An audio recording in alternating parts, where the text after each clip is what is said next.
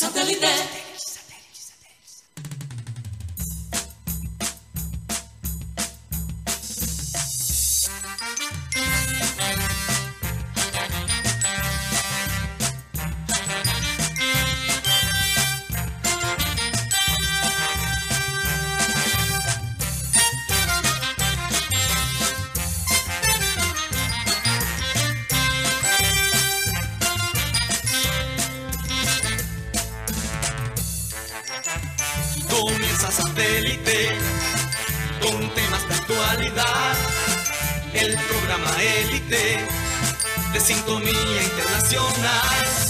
Conéctate a satélite.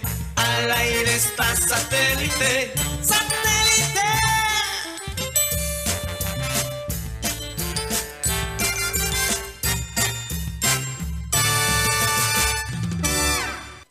Señoras y señores, bienvenidos a programa Satélite. Muchas gracias por estar con nosotros el día de hoy. Ya se termina una semana, eh, una semana cargada. Honestamente, se me ha hecho bastante larga. No sé si a ustedes también, compañeros, pero se me ha hecho larguísima. Por estos días, yo no sé si es el calor que lo hace uno sentir que los días pasan más lentos o qué será, pero, pero wow, eh, llegamos ya viernes con la expectativa, por supuesto, de lo que pueda suceder este fin de semana en, en el aspecto deportivo. Y bueno, eh, con varias cositas, por supuesto, para compartir con ustedes el día de hoy. Recordarles que estamos transmitiendo a través de nuestro canal de YouTube, Programa Satélite, y a través de las distintas plataformas digitales. ¿Por dónde más, Mateo? Karina, buenas tardes. La gente preguntará, ¿por qué Karina siempre le pregunta a Mateo por qué otras plataformas eh, digitales transmitimos? Es que eh, honestamente son tantas a veces Mateo se me olvida. bueno, les recuerdo que también transmitimos a través de la aplicación de radio digital TuneIn, donde estamos como Radio Caribe Sano. Ahí el programa se transmite estilo radio, pero por el internet y fuera de este horario también tenemos otros contenidos que yo sé que a la gente le va a gustar.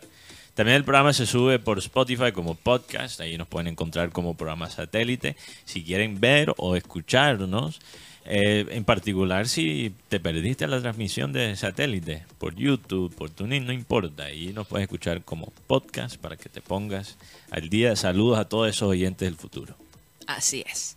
Bueno, vamos a saludar a la gente de producción, Benji Bula, Tox Camargo, Alan Lara, Sara Gueidos, acá en la mesa. Tenemos a Mateo Gueidos, Benjamín Gutiérrez, Juan Carlos Rocha, nuestro querido Yeyito y quien les habla, Karina González. Sean todos bienvenidos.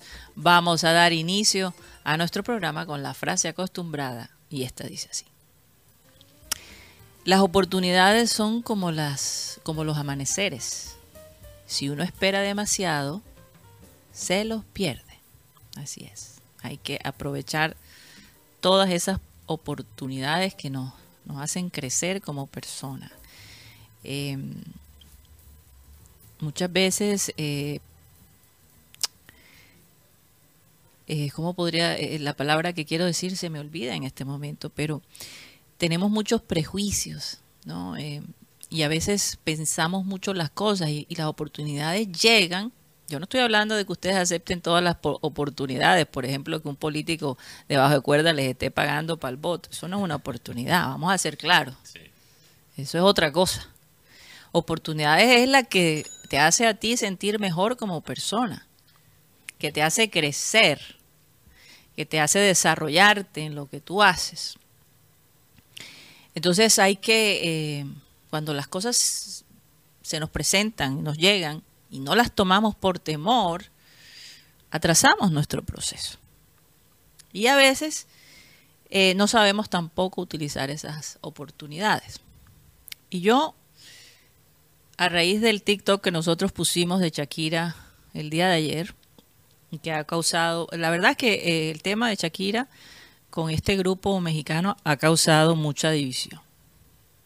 Hay gente que no está de acuerdo con el hecho que ella básicamente indirectamente le haya dicho a su suegro, menos mal que no duras para siempre, ¿no? Porque no hay mal que dure 100 años. No sabemos realmente por qué Shakira eh, lanza esa expresión a, a su suegro, pero lo que me preocupa es que cuando habla de la sepultura y de que alguna vez se va a ir, es que de todos modos está hablando del abuelo de sus hijos y de un ser humano. Y la verdad esa parte a mí me sorprendió porque yo creo que ella se fue un poquito lejos con esa, con esa frase. Su padre ha estado muy enfermo, ha estado muy enfermo y me llama la atención que ella, mm, aparte de, ser esposa, de, de haber sido pues pareja de esta persona, también es hija. Y lo último que uno quiere desearle a alguien es la muerte, porque eso no trae bendición a tu vida.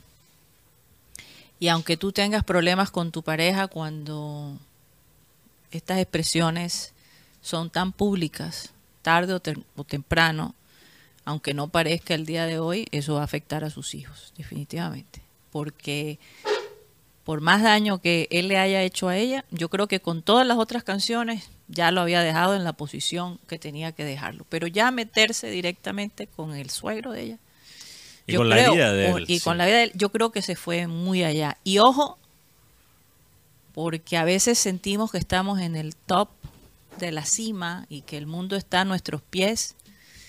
Y una embarrada también te puede acabar todo eso. Entonces, me da, me da, me da pesar, me da mucha tristeza que, que ella se haya puesto en ese, en esa posición porque no era necesario. Yo creo que Piqué es una persona que el mundo en este momento detesta. No es una persona agradable, excepto para el círculo de él, ¿no? Y su familia. La élite de Barcelona. La élite de Barcelona, pero, pero el resto del mundo no quiere saber nada de él. ¿Por qué seguir con lo mismo? Una mujer tan talentosa que acaba de ganar todos los premios. Ha podido hablar, enfocarse al abuso de, de, los empleadores hacia los empleados, inmigrantes, hacia las personas que a veces no pueden defenderse. Yo creo que ese hubiese sido, sobre todo que ella acaba de entregar una tremenda labor aquí en la ciudad de Barranquilla, en, el, en Simón Bolívar. En el bosque. O en el bosque, donde está preparando a los jóvenes, donde les está brindando una nueva oportunidad, pero el contraste es tan grande en esta canción que por cierto el 50% es vulgaridad.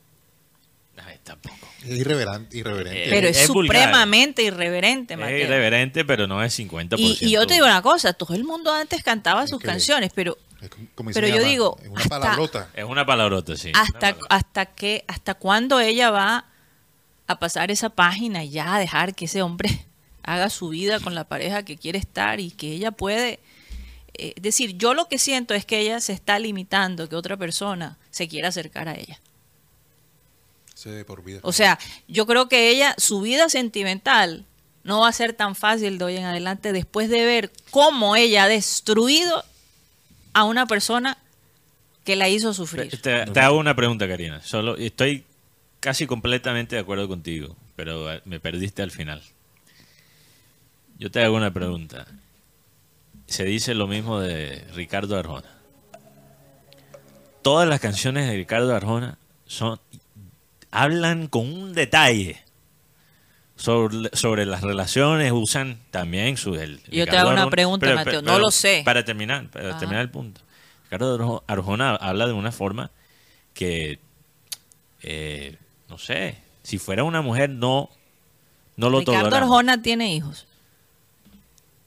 Pero eso no es el punto, Karina.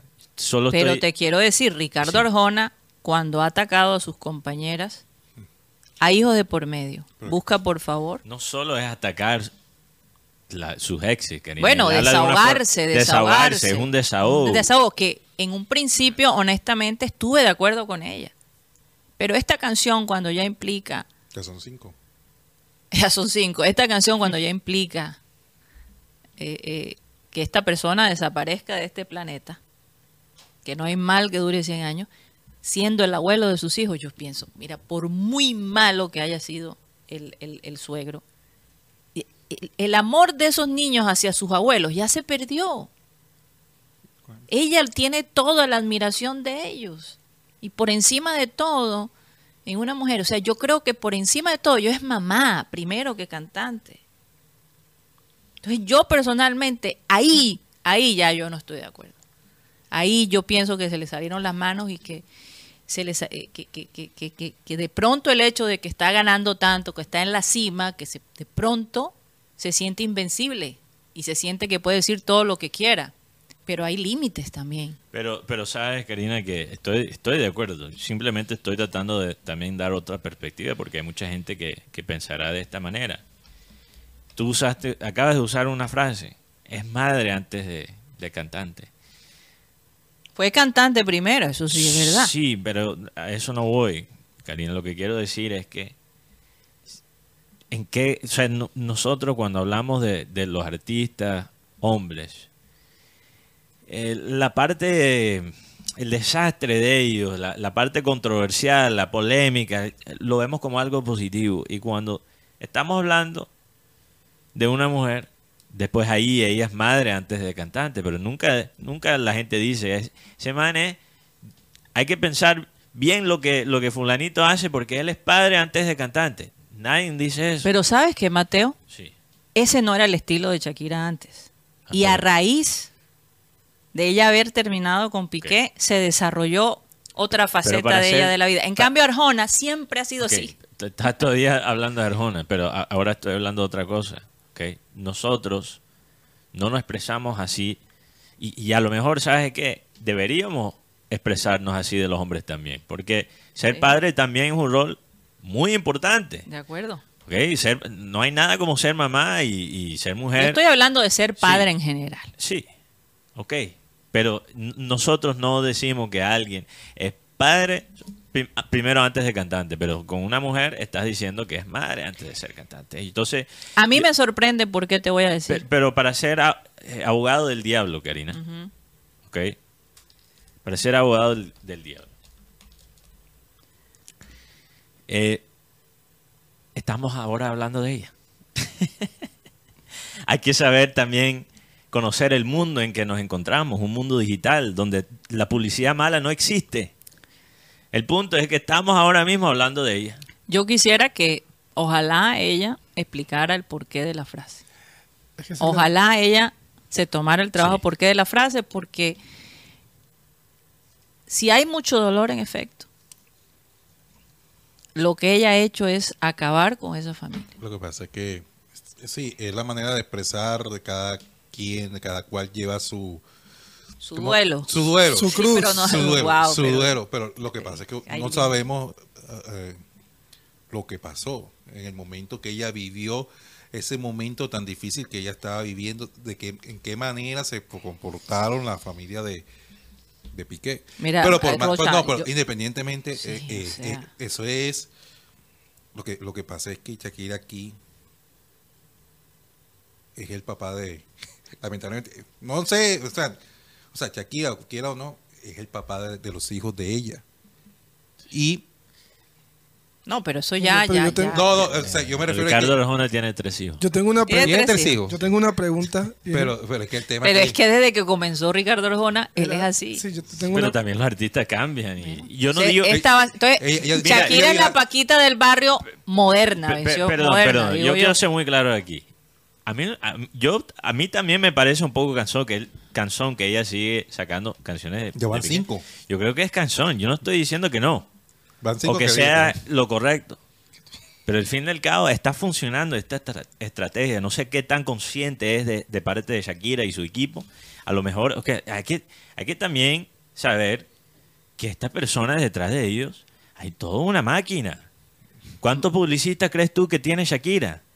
Sí, pero O sea, ¿sabes un Mateo? equipo de relaciones Que, públicas. que ya no se le olvide que sus hijos pasan tiempo con la familia de Piqué y con Piqué. Total, eso puede ser verdad, Karina. Eso Y, puede y- ser y de verdad, yo, yo como mamá, después de hablar todo lo que he dicho del papá y el suegro y la suegra, y que mis hijos tengan que estar allí, yo no podría dormir. yo creo que es un poquito inútil sacar conclusiones sobre la vida de una persona cuando todo esto es relaciones públicas, todo esto es marketing. Eh, Lo otro es que, y si vuelve Shakira con Piqué, y si vuelve Shakira con Piqué, porque eso puede pasar. Porque yo he visto relaciones que se han Bueno, tirado. no sé, no o sea, sé. Eso ya, ese No, tema, quién sabe. no uno, creo. uno No, nunca sabe. no, uno, uno dice que yo tampoco No, Pero creo, mira, pero mira, Karina, casos se han visto. Yo, yo he escuchado relacionistas públicas hablar Y ellos explican que hasta la hora de un post de Instagram, la hora, el día, El tiempo. el tie- o sea, todo está fríamente calculado y tú no crees que, que esta estrategia de Shakira de, de hacer todas estas canciones de diferentes géneros, siempre tirándole a, a Piqué, que eso no fue algo planeado. Ella cada semana está en una ciudad nueva. ¿Tú crees que ella se está programando ella misma todo su, su calendario? No, y, y- o sea, esto es, detrás de estos personajes, en el mundo que vivimos, donde uno es celebridad las 24 horas del, del día, Pero. Mateo, pero eso- yo no estoy diciendo que eso sea saludable, no creo que lo sea. Eh, pero tú no crees- tú- hay tú que no mirarlo crees de esa forma. sabemos que Shakira es una mujer inteligente. Yo diría que un genio de la música, de la escritura, de lo que es dar un concierto y entretener, una gran entretenedora. ¿Y tú crees que ella se va a dejar manipular de No sus empleados? no y de, eh, eh, las decisiones las toma ella, Pero Mateo. Karina, primero, hay muchos casos de genios siendo manipulados por sus representantes. ¿De qué estás hablando? No, yo sé, Uno- pero uno la puede ser decisión- genio, uno puede ser genio en la música. Me cuesta trabajo pensar. Karina. ¿cuántos casos no hay? ¿Cuántos pensar. casos no hay en la música, especialmente en Latinoamérica? el grupo menudo. Mateo, Ah. e- ella tiene un grupo familiar muy pero- fuerte. Pero ¿en qué momento dije que Shakira está siendo manipulada? ¿En qué momento lo dije? Yo nunca dije eso.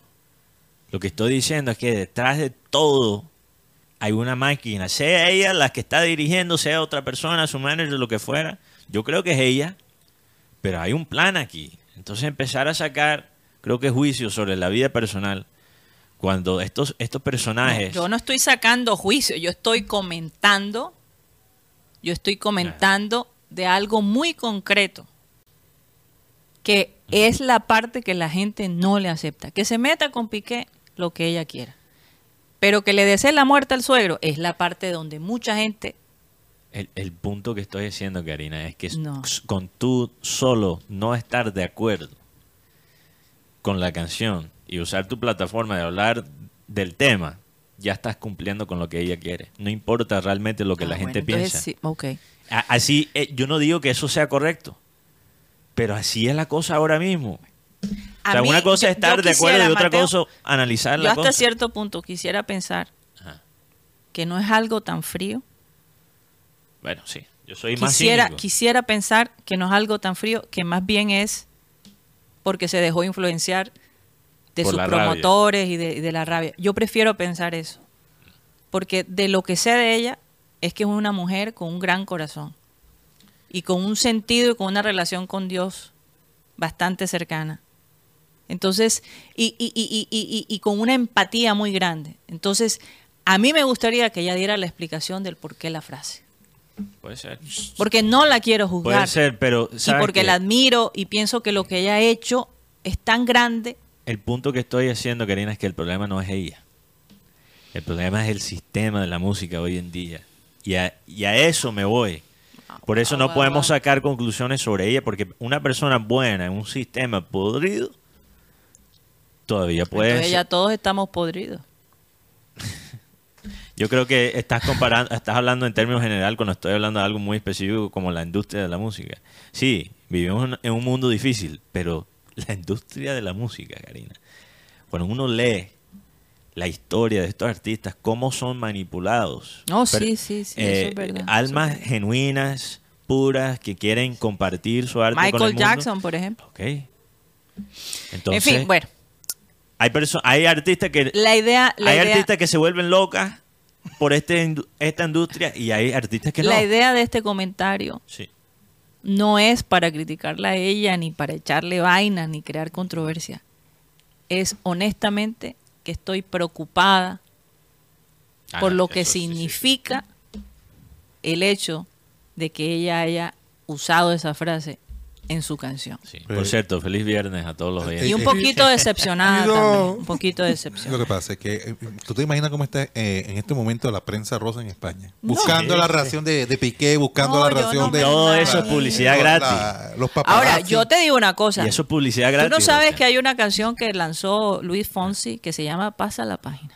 Ah, sí. que supuestamente Luis Fonsi se la hizo a Damaris López, su expareja, que tuvo cáncer y que tuvieron que hacerle la mastectomía. Y que después él se separa de ella, dejándola pues en un estado de depresión supremamente profundo.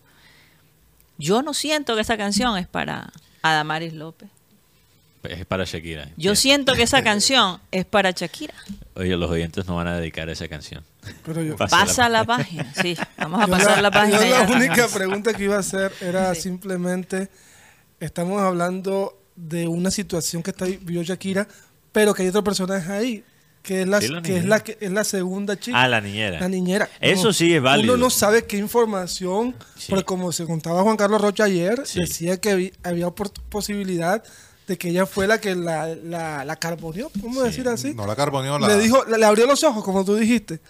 Y yo creo que al- alguna información trabajando con, con la familia de Piqué le tuvo que haber dado. Sí, porque no sabemos si es como la empleada de Sarabia, ¿no? Eso, uno nunca yo no sabe. sé, eso. yo no ¿Cuál es sé. la- Eso sí, no sé. Hay que llevar el polígrafo, eso sí, no sé. Oigan, no es por O sea, nada. eh, Yo sé que comenzamos a hablar de Ese es un nombre que suena como de otra época y Avance. fue este año. Avance. Pero lo Gracias, que pasó producción. con Cantillo, señores. ¿Y qué pasó con Cantillo? Con Víctor, ¿qué no. pasó? No, no escucha, no viste el video de. Claro que lo vio, Karina. Se está haciendo loco. No, claro yo, que yo lo- yo lo- vio. yo lo vi fue ahora. Sobrevive en Twitter. Yo sí estoy. No, en Twitter no, lo vi fue ahora que, que llegué. Uf, Ah, Fue la verdad, fue la verdad, sorprendido. O a veces que uno, a veces uno también se le van las luces cuando están en ese tipo de, de situaciones, pero es que loco, tú no puedes estar tampoco hacer tu, tu, tu Dar maldad. papaya. Yo Y sí, menos en tu casa, loco, ¿qué pasa? yo sí estoy sorprendido. Yo sí estoy. pero, de- pero, pero ustedes no creen. O sea, él ha dado alguna. No, es que eso es ahora, esto está recién salido. Eso. Él ha dado alguna explicación. No, y dudo que No, lo... y dudo que, que lo sea. Es más, yo lo que estoy lo que veo que se puede dar el caso Pero Cuellar. esto parece una venganza. El caso de Cuellar fue que el hombre estaba muy bien con su mujer en, Flam- en Río de Janeiro, las mejores, la- el mejor jugador de Flamengo. Y de un momento a otro aparece una, no, que me tengo que ir para allá, para el Al Nazar, porque él estaba en el, no, el Al Ali, me tengo que ir. Pero nunca se filtró un video de, de algo No, pero, Cuellar, pero sí hubo información de primera mano que fue que la señora de Cuellar le encontró un segundo número. Oye, tú sabes, para entender... Perdón, Guti, es que la imaginación se me activa. Te, te- te puedes imaginar lo que esa pobre mujer encontró en ese celular para que cambien de continente. Guti. Para que literalmente No, la Cuellar verdad se, no quiero. se- ¿Él se fue para dónde? ¿Para Qatar o para Arabia No, Saudita? Arabia Saudita, al equipo Al, Al Ali. Ahí, pero lo que más sorprende de Y todo, está con su esposa. se fue de Brasil. y ahora está en- ahora sigue en Arabia, sigue en el Al Shabat. No sé, es que la gente que dice que de pronto la mujer O sea, el- se perdón, invadió la propiedad privada de Víctor Cantillo. Es posible, y, eso y- y Oye, hizo- se metió, hizo el video, hizo la cosa. O sea, no sabemos, de verdad. Pero lo de Cuellar, o sea... o es la- un montaje. La mujer de es Para Cuellar... ensuciar el nombre de Cantillo. Rocha, la, ¿Para qué lo hacer? la esposa de Cuellar le dijo, yo quiero ir a una cultura donde las mujeres se cubren de cabeza a pie.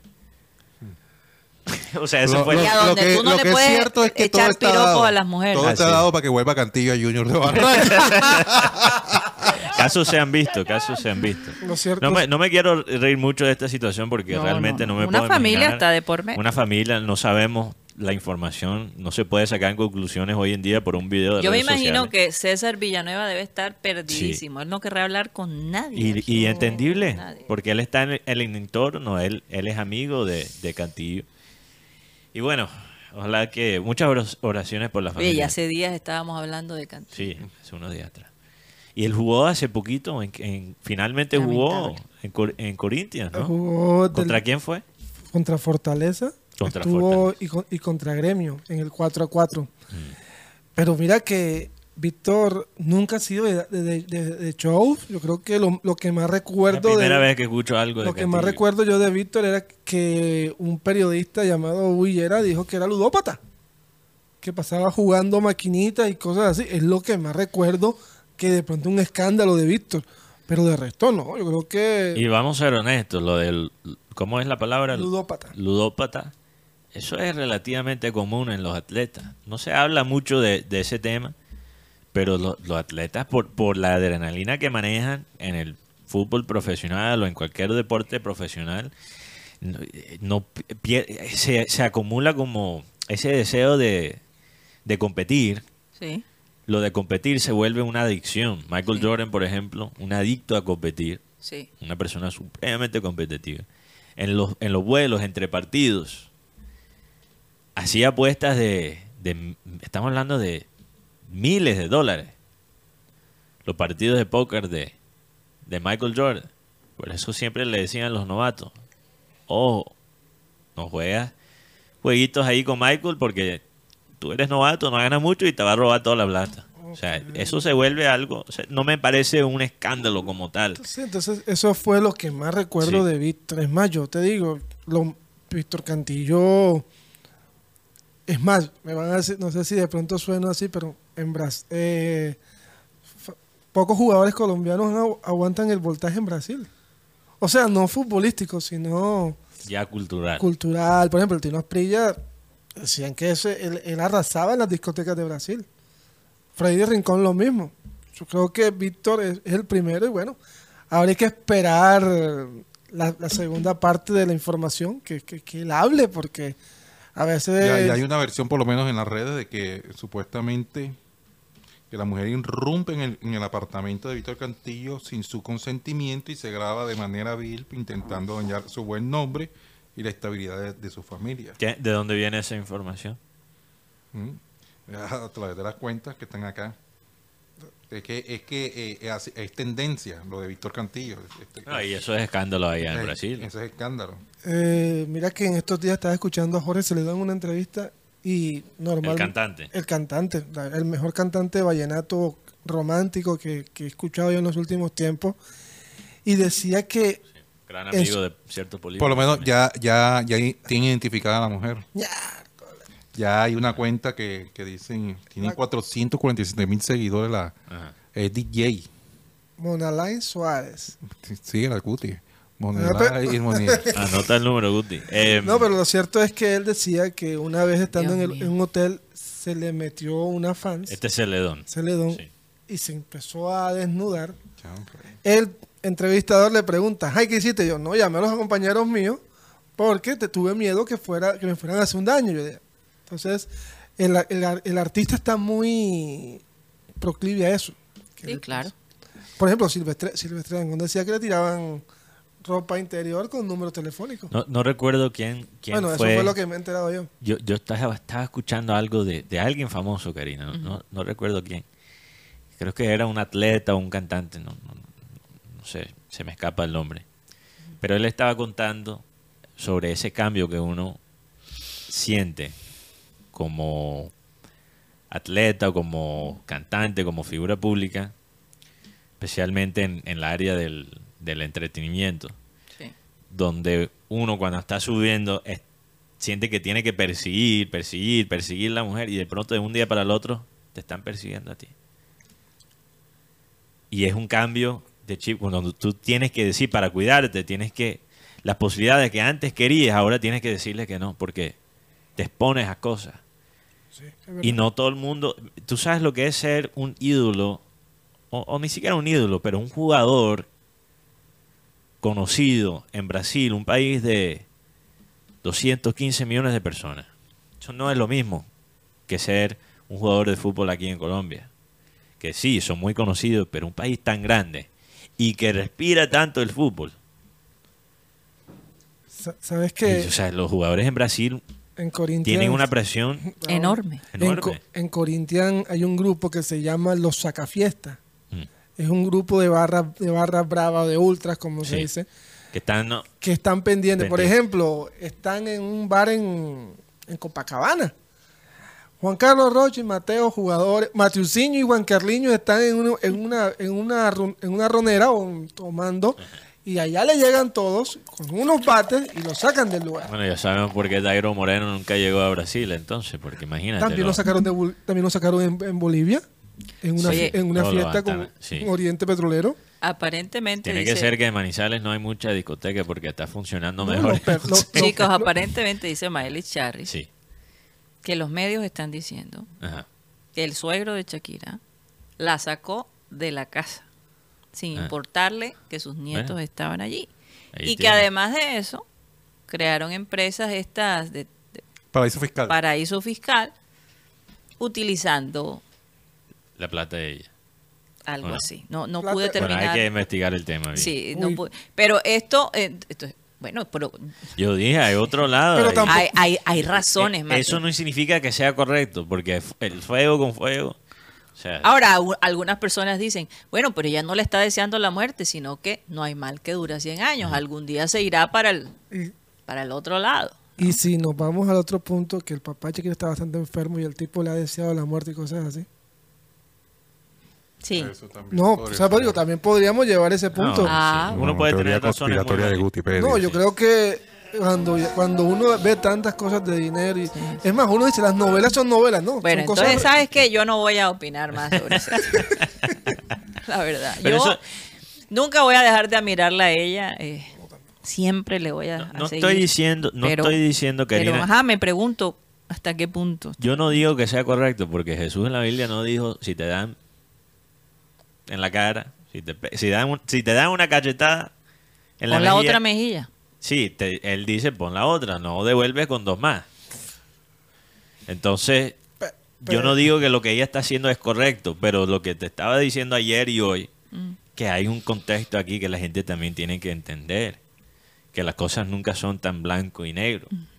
Entonces, yo, yo entiendo, yo entiendo. Yo creo que impacta más ver a ella, que Sí. nunca había demostrado como ese lado, La verdad, no. pero e- e- es que lo que, parte, lo que pasa también es que es parte del género, Karina.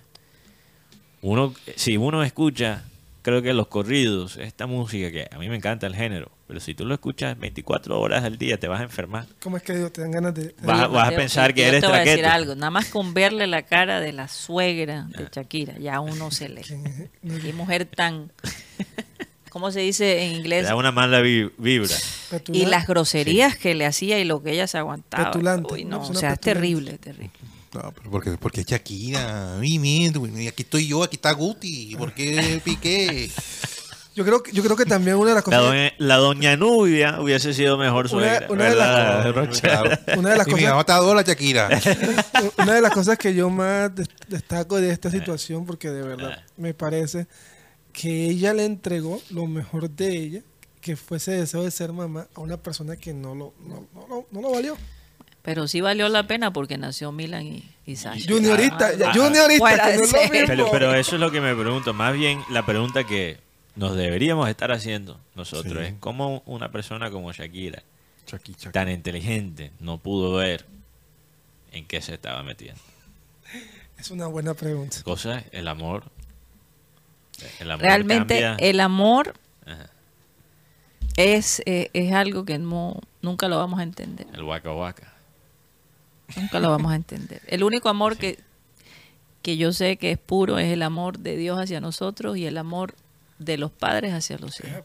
Cuando, cuando es puro de verdad. Pero, y, y- y lo- tener Porque hay padres que terminan odiando a sus hijos. Karina, sus estas hijos- relaciones de pero- estas relaciones entre perso- personajes públicos conocidas debe ser algo muy surreal. Mm. Y yo creo que la razón por la cual estas relaciones muchas veces no duran, muchas veces si uno analiza cuáles son los actores, los cantantes, los atletas que no, bueno, los atletas es un poco diferente, pero los actores y los cantantes que no se divorcian son porque se casaron con una persona que no es famosa. Muchas de estas relaciones Mm. entre dos personas famosos creo que se acaban porque yo creo que empiezan a vivir una mentira. Porque cuando se juntan dos personas tan conocidas, en ese momento hay que, hay que repasar y regresar a 2010. La euforia que se sintió a través de los medios, los fanáticos de Shakira. la- la- o sea, había una unión entre el, el mundo de la música y el mundo del deporte Mundial. en Ah, un pico donde se estaba sintiendo el fútbol a su máximo en un mundial que la gente recuerda mucho. Piqué era protagonista en un equipo Era, que hizo era historia. un chico o sea, mucho menor que ella. Eh, Pero- las otras pero- parejas a- habían sido lo contrario, ¿sabes? Sí. Pero, pero, pero esa euforia entre dos personas, pero ahí déjame recordarle a la Sí. gente que en ese momento Shakira, hasta el momento no se sabía nada, tenía para un medio, para nosotros, una relación con Antonio de la Rúa. No, eso ya se sabía, Rocha, que ellos estaban mal. No, no, no, pero en ese momento no habían hecho nada oficial al respecto que Por cuestiones legales, porque Antonio acuérdate que de la Rúa estaban le manejaba su campaña publicitaria, no se les olvide. Y no había tanto el tema de las redes también. Porque, Sí, las redes cambiaron. Porque yo te digo una Pero cosa, además, no, pero después, mira, mira. después, después se dio cuenta que cuando que Shakira en Barcelona, que salía en un hotel, que se además Pero, pero les doy de otro ejemplo, de les doy otro ejemplo. ¿Cuál es la otra relación muy conocida que salió a raíz de- del, del torneo de que tuvo España en, en ese mundial del 2010? Que también tu- causó mucha euforia, mucha emoción. ok. La, Tú sabes de Sí, cuál claro, hablo, Guti, ¿cuál? Una, uno que atajaba y uno, Eh. una que hablaba por micrófono. Bueno, Ah. el famoso beso. De el Casillas a El, el beso que sí fue consensual en un mundial. El de Casillas y, y ¿cómo se llama? Sara Carbonero. Ok, Sara, ellos creo que se casaron y se divorciaron. ellos a veces están separados. Hace poquito también, o sea, No duró mucho. a veces la euforia de un de un espectáculo como el mundial puede Pero- No, me da mira, risa por la mira, cara de mira ella. esta chica de Soledad, Ajá. ¿cómo es que se llama ella? ¿Cuál? eh, Soledad. eh, hombre, que ya está a nivel nacional, eh, Melisa Martínez, con el jugador de Ah, Matías Mier. Matías Mier. Matías Bueno, Mier, que le queda muy bien el... el guardando apellido. las proporciones. guardando Pero mira que después también esa hablando de época- cosas internacionales. En esa época también se, sal- se, se dio lo de. Pues sí, de pero- Carles bueno, técnicamente es internacional porque son de dos De países. Carles Puyol con una barranquillera, ¿no? También Ah, sí, se dio pero- en esa época, en la época del Imagínate. 2002. Bueno, mira a 2010. Sofía. Vergara con Manganiello, que parece que ya tiene novia. Ah, sí. Mm. Hablando de Sofía Vergara, esa frase, Karina, me, me hizo pensar en una entrevista que escuché esta mañana de Kevin Hart. Kevin Hart, el comediante. el comediante, el- sí, afroamericano, que, bajito. ¿Tú sabes cuál es, Rocha?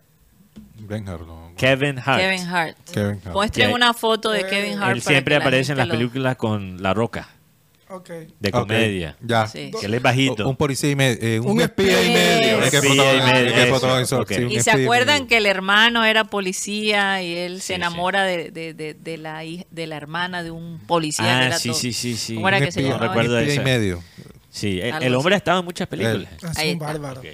Ese hombre, en cuanto comediante de stand-up, es quizás el comediante de stand-up ahora mismo más cotizado del mundo porque él ha sobrevendido, digamos, la eh, el estadio más importante en la industria de la música, por lo menos en los Estados Unidos, que es Madison Square Garden, en, Así en es. la ciudad de Nueva donde York. se han llevado a cabo peleas de boxeo muy Mira, famosas. muy y famosa, conciertos. conciertos. Sí, eh, la casa de los Knicks de Sí. Nueva York, el Ujú. equipo de básquet. O sea, estamos hablando de un estadio famoso a nivel mundial. El sueño de cualquier artista, por ejemplo, de pop, es sobrevender Madison Square Garden. Sí, eso total. significa, eso significa que Que eres una la estrella, eres una estrella global, Así una es. superestrella.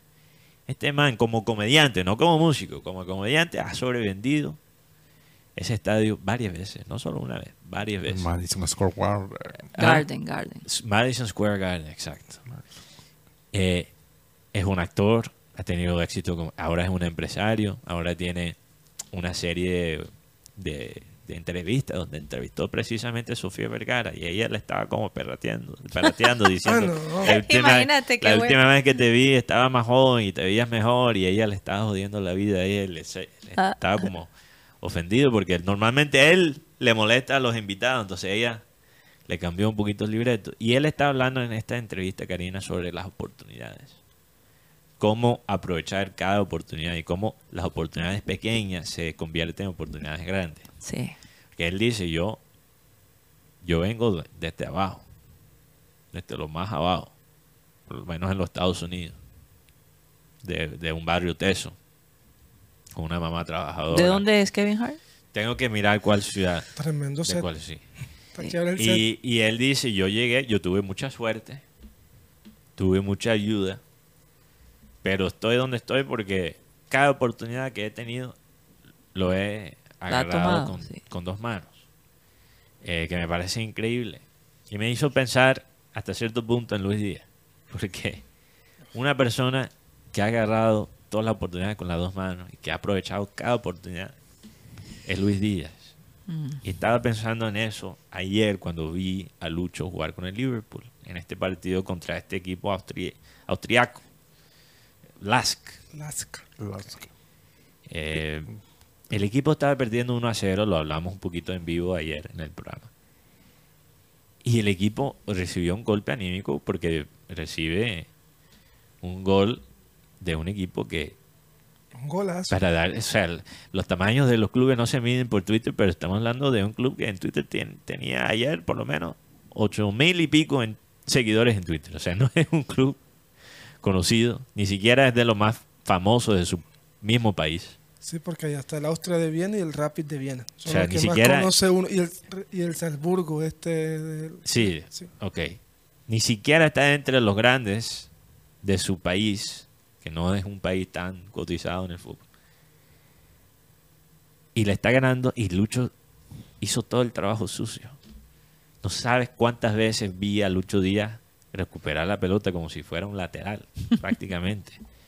Y sabemos que Lucho Díaz siempre ha sido un jugador de buen regate, un jugador muy veloz, que le pone el picante a cualquier ataque. Pero yo he visto a Lucho coger cada oportunidad en su carrera y siempre está mejorando. A sus 26 años tiene, creo que Luis, todavía está aprendiendo cosas nuevas y todavía está eh, mejorando. Y, y yo puedo decir hoy en día, viendo Lucho jugar como jugó ayer, que se convirtió en un futbolista completo. Cuando estaba en el Barranquilla FC aprovechó esa oportunidad. Cuando estaba en el Junior también. No le dio miedo de tener la 10. Selección indígena. porque- Selección, cuando estuvo antes de llegar acá a Barranquilla, en la selección indígena. Después llega a Porto. Se adapta al fútbol europeo. Mejora su definición. Físicamente llega a otro nivel. Va al Liverpool. Y ve a Sadio Mané por enfrente de él. Y no se intimida. Y nunca para de ser ese mismo jugador. Pero de pronto ves Lucho ahora poniendo pases, cambios de frente. Defendiendo bien. Goles no solo bellos, porque a Lucho le encanta un gol bello. Pero también goles de goleador. La inteligencia en- en- de, de siempre estar en la posición adecuada. O sea, No, y lo, y lo más increíble de todo eso, Mateo, es que un club como el Liverpool necesite de un jugador como Lucho Díaz, de donde viene, del país que viene. Eh, eh, eh, básicamente el Liverpool de alguna manera está en las manos de él. los fanáticos claman por él cuando no está. O sea, sufrieron por el tema de la lesión. Estamos hablando, Sí. estamos hablando de en cuanto Es increíble, la verdad. los clubes de Europa, Karina, yo diría que quizás Liverpool se puede decir es el cuarto más grande de Europa. Uno, Real Madrid, dos, por Champions League, quizás Milán, Milan, Bayern, Bayern Múnich, Liverpool. y Liverpool está ahí con seis Y Champions los, League. demás, y los demás todos son de ñamiaditos, como Sí. dicen. un equipo que ha visto grandes jugadores, de, o sea, jugadores históricos. Liverpool es de los pocos clubes ingleses que ha tenido un jugador que ha ganado un balón de oro, en Michael Owen. Steven Gerrard terminó de tercero, Van Dyke, de los pocos centrales que ha llegado casi, que perdió, Van Dyke perdió un balón de oro con, con Messi. Mané que quedó. Mané, Salah, estamos Kenny Dalglish, Fernando Torres, Luis Suárez. O sea, estamos hablando de un club que ha visto jugadores Increíbles. increíbles y esos mismos fanáticos claman por Lucho Yo, Díaz. yo me preguntaba qué pensaría Abel González de eso, porque No, sería él estaría, Él estaría en un, en un éxtasis absolutamente maravillado de ver, porque también gracias a, a ti y a, y a Cyril, que eh, que le presentaron este equipo que del cual él decía, pero dejen de sufrir, cámbiense para el Real Madrid, El- cámbiense para el el, Liverpoolito, Barcelona". él decía. Sí, sí, sí. Y, y- y, mm, pero empieza a interesarte, a interesarse cuando se escucha que había alguna posibilidad primero fue de Teo, creo. de Teo ir al, al allá. Creo que después Vaca también en algún Vaca. momento sonó. Creo que sonó Vaca cuando estaba en Brujas. Sí. O sea, cuando era- era Entonces apenas- dijo, wow, eh, es posible que un colombiano llegue allí. Entonces empezó a interesarse y no me imagino que hubiera sentido ver a, a este chico allá. Pero también hay una persona que ha impactado el mundo y es Linda Gaicedo, Sí. nominada en los premios Puskas. Sí, el premio Pusca. ¿Tienes la lista, Benjamín Gutiérrez? Bueno, mientras la vas, la vas mirando, Juan Carlos Rocha, ¿qué está pasando en el mundo del Junior? En el mundo del junior, eh, Arturo Reyes habló con el grupo y más que todo, loco, o sea, necesito que ustedes se porten bien. No, sí, en serio, porque no, no te me rías, Walmer. Otro Walmer que me acordé aquí. Tenemos un Walmer aquí en el estudio también. Sí, que me trajo el tinto ahora, Walmer. Sí. Eh, porque miren la situación que estamos viviendo ahora. No quiero que por un acto de indisciplina se me vaya la atención por el escándalo, por el bochinche. O sea, no, no estoy diciendo, no estoy diciendo que, que está pasando algo, sino que sino para evitar por cosas que han pasado en el pasado, que han pasado en el pasado, en el reciente pasado del equipo Tiburón. Eh, Arturo confía en este grupo, él cree, él dice, mira, hay tres partidos que vienen seguidos. El domingo frente al Torima. El, después con Jaguares, en Montería el viernes. Y recibimos aquí el Deportivo Cali. Son nueve puntos que dependemos de nosotros mismos. Independientemente de lo que pase allá arriba, pero son nueve puntos y cuál hay que recaudar. Lamentablemente, lo digo así, lamentablemente, lo que tienen que responder son los jugadores. Arturo hoy en la rueda de prensa manifestaba que él no cambió el módulo. Pero los protagonistas no eran los mismos que venían jugando, Arturo. ¿Y ahora una- quiénes son los protagonistas? O sea, el partido frente a Chico, el último que pasó. ¿Van a seguir? No, no, él, él manifestó que, que va a cambiar. Pero. Va a regresar a- a- Al anterior. al esquema anterior. Sí, cuatro, Enamorado tres, tres. sigue todavía sin Sí, sí, ni enamorado ni Cariaco van a estar, ni tampoco Leider Verdugo. Van a estar para este partido. Pero hoy tuvimos la oportunidad de preguntarle a Arturo, porque por lo menos uno que está en la calle, y además también me inquieta a mí, ¿a quién vas a poner el próximo domingo? Porque hemos visto actuar a Jefferson Martínez, hemos visto actuar a Santiago Mélez. Entonces, una buena pregunta, a ver a quién vas a, a colocar enfrentando el Deportes Torino el próximo domingo. Y esto fue lo que respondió Arturo Reyes hoy en rueda de prensa. Yo creo que los, arqueros que tiene Junior ahora tienen un gran rendimiento. Los dos son, son jugadores que, uno puede confiar en ellos y puede dormir tranquilo. Es más, te digo, Jaime Acosta, que es el tercer arquero en estos momentos, es un arquero que eh, si en algún momento le tocara jugar, yo no tengo ningún problema en colocarlo, porque confío en él, porque he trabajado con él tanto en selección como en equipos de fútbol y creo que es un jugador de proyección y que tarde que temprano le va a llegar su oportunidad. Eh, la, la decisión de, de- de quién va a jugar pasa por el buen rendimiento de los dos. ¿La otra? Eh, voy a preguntar, el, el Titi Rodríguez, ¿cómo está? ¿Va a contar con él para este partido? El Titi Rodríguez está bien.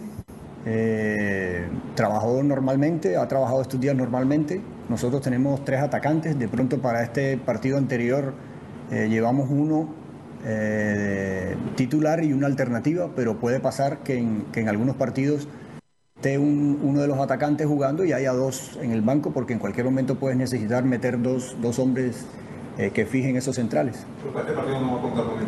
Vamos a hacer en la lista todavía que tenemos que mirar a ver cuál es el, el- el informe del, del departamento médico. Mañana tenemos otro entrenamiento también y decidiremos.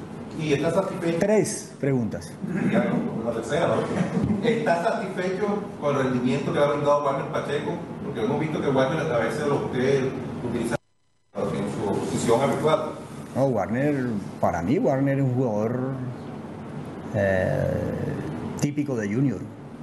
La gente cuando Warner juega, eh, él impregna un deseo de ir hacia el frente, de ir hacia adelante, es un jugador muy profundo, jugador que tiene buena velocidad y bueno, eh, celebramos que, las cosas le estén saliendo bien a él también. Hay una competencia buena con Herrera, que también es eh, un jugador eh, sólido. Y bueno, eso es lo que uno quiere como entrenador, ¿no? Que haya competencia en todo- todos los puestos. Otra más. Oye, oye, últimamente te toma el pelo bastante, Arturo. Qué divertido. Oye, pero es, ¿es Walmer o Warmer? Walmer con L. Porque él, él le dice Warmer. Yo creo que es su acento. Es Walmer, ¿verdad? Pero Walmer va a jugar de titular el próximo domingo. el pro- Ok. ¿Cuándo es domingo? Domingo. Sí, El domingo a las 8 y 30. Ay, Dios mío. No, Rocha, Carlos Rocha, aquí en el. Metropolitano. Qué horario feo. 8 y 20 de la noche el próximo domingo. Walmer va, va a volver a, a ser titular al lado de Ceballos y Peña. Y por izquierda va, va Fuentes. Oye, ¿cómo han cambiado los debates sobre el Junior? Yo sé que ajá, nos quedamos inconformes con el resultado allá en Tunja, el empate con Nacional aquí en Barranquilla. Para, pero, para tener una idea lo tanto que ha mejorado el equipo en pocos tiempos, hay que comparar los debates de ahora con los debates de antes. Sí. Antes nos preguntábamos, ¿cuál técnico puede salvar esta vaina? y ahora nos preguntamos, ¿cuál de los dos arqueros que son muy buenos debería ser titular? Oye, No, y- ¿qué sí, sí, y- vamos a, a darle gracias a Dios que Un ahora... aplauso, un aplauso un al cambio un de- aplauso de cambio de estamos mejorando. Y me impacta lo que habló de Jaime Acosta, ese tercer arquero. O sea, porque Claro. los que hemos podido ver a los arqueros que tiene el Junior y el Barranquilla, no, es- no es por ser prepotente ni nada, pero es una camada de arqueros muy buenos. y, y productos Jaime Acosta del Barranquilla FC. Claro, ¿no? ja- Sí. que- Santander es producto también del Barranquilla, Selección Colombia. Cristian Santander. Ah, Reyes sabe dónde viene. Ay, por favor. Sebastián Araujo también es de, ese, de esa camada. El mismo Reinaldo Fontalvo, que está en Envigado, también hace parte de esa camada. José Luis Chunga, o sea, Barranquilla ha tenido unos arquerazos. El Peto Rodríguez. Sí, el Petro Rodríguez también El estuvo. señor Viera. No. No, hubiera llegado. Estamos hablando de los que han salido de acá. Pero el, el tema aquí de los arqueros es que eh, los, uruguayos no, en el momento del centro, ellos no salen. Ellos confían en sus defensores. Que de pronto se ve el error del, del primer gol, que fue de un tiro de esquina, Sí. que faltó la marca y cabezazo y el hombre. Sí, ellos vuelven, o sea, ellos ellos no salen como lo- los arqueros colombianos, Me- que vienen, sí. salen a cortar el centro, así también era Viera. El, si el tem- sí. Yo después prefiero cambió, lo- de- después de 11 años tuvo que cambiar. No, no, no, él nunca lo hizo. Él nunca lo hizo. Lo hizo todavía menos Es más, yo recuerdo. con la edad. sí, hay, una jugada que para mí marca ese punto, es contra Nacional en la final del 2014. No quiero, no quiero ser ave de mal abuelo ni traer malos recuerdos, pero esa gol. jugada, hay un centro que no debió ser centro porque el señor Vanegas viera dice, voy por ella y Vanegas la bota al tiro de esquina porque ya Machado, el, árbitro que tanto ama- aman en Barranquilla, ya tenía, ya tenía el pito en la boca. Cuando el tiro de esquina se lo dio Nacional y, y Viera en ese pudo haber salido y no salió y gol de Nacional. Pero hay algo que tiene Mele, un atributo positivo, de lo cual casi nunca escucho hablar. Y creo que es muy importante tenerlo en cuenta, especialmente cuando nos preguntamos por qué Mele está en la mira de un técnico como Bielsa. Pero Mateo, Un segundo, para estoy, No, no, lo- estoy lo- por la mitad. yo entiendo, pero como no hemos ido a un corte comercial, yo quiero que los oyentes se queden ahí esperando. ¿Cuál es el factor? ¿Cuál es el factor? Ok. Mientras que recuerdas regresar al tema, porque a veces hacemos eso. y no- 100%, me interesa también escuchar. Ok. ¿Cuál es el factor que ha llevado a Santiago Mele a la selección uruguaya? Y que, Ri- y que. River, bueno, lo voy a decir claramente, la hinchada de River dice, cuando se vaya Armani queremos a Santiago Mele. Mele en el arco. Bueno. Así que ¿A quién? a Santiago Mele en el arco. ¿Verdad? Pues que lo lleven una vez. Vamos con Jefferson. Juan Carlos, pero hay que tener dos, Señores. dos variantes. Han seguido largando la cosa. Vamos a un corte comercial y ya regresamos.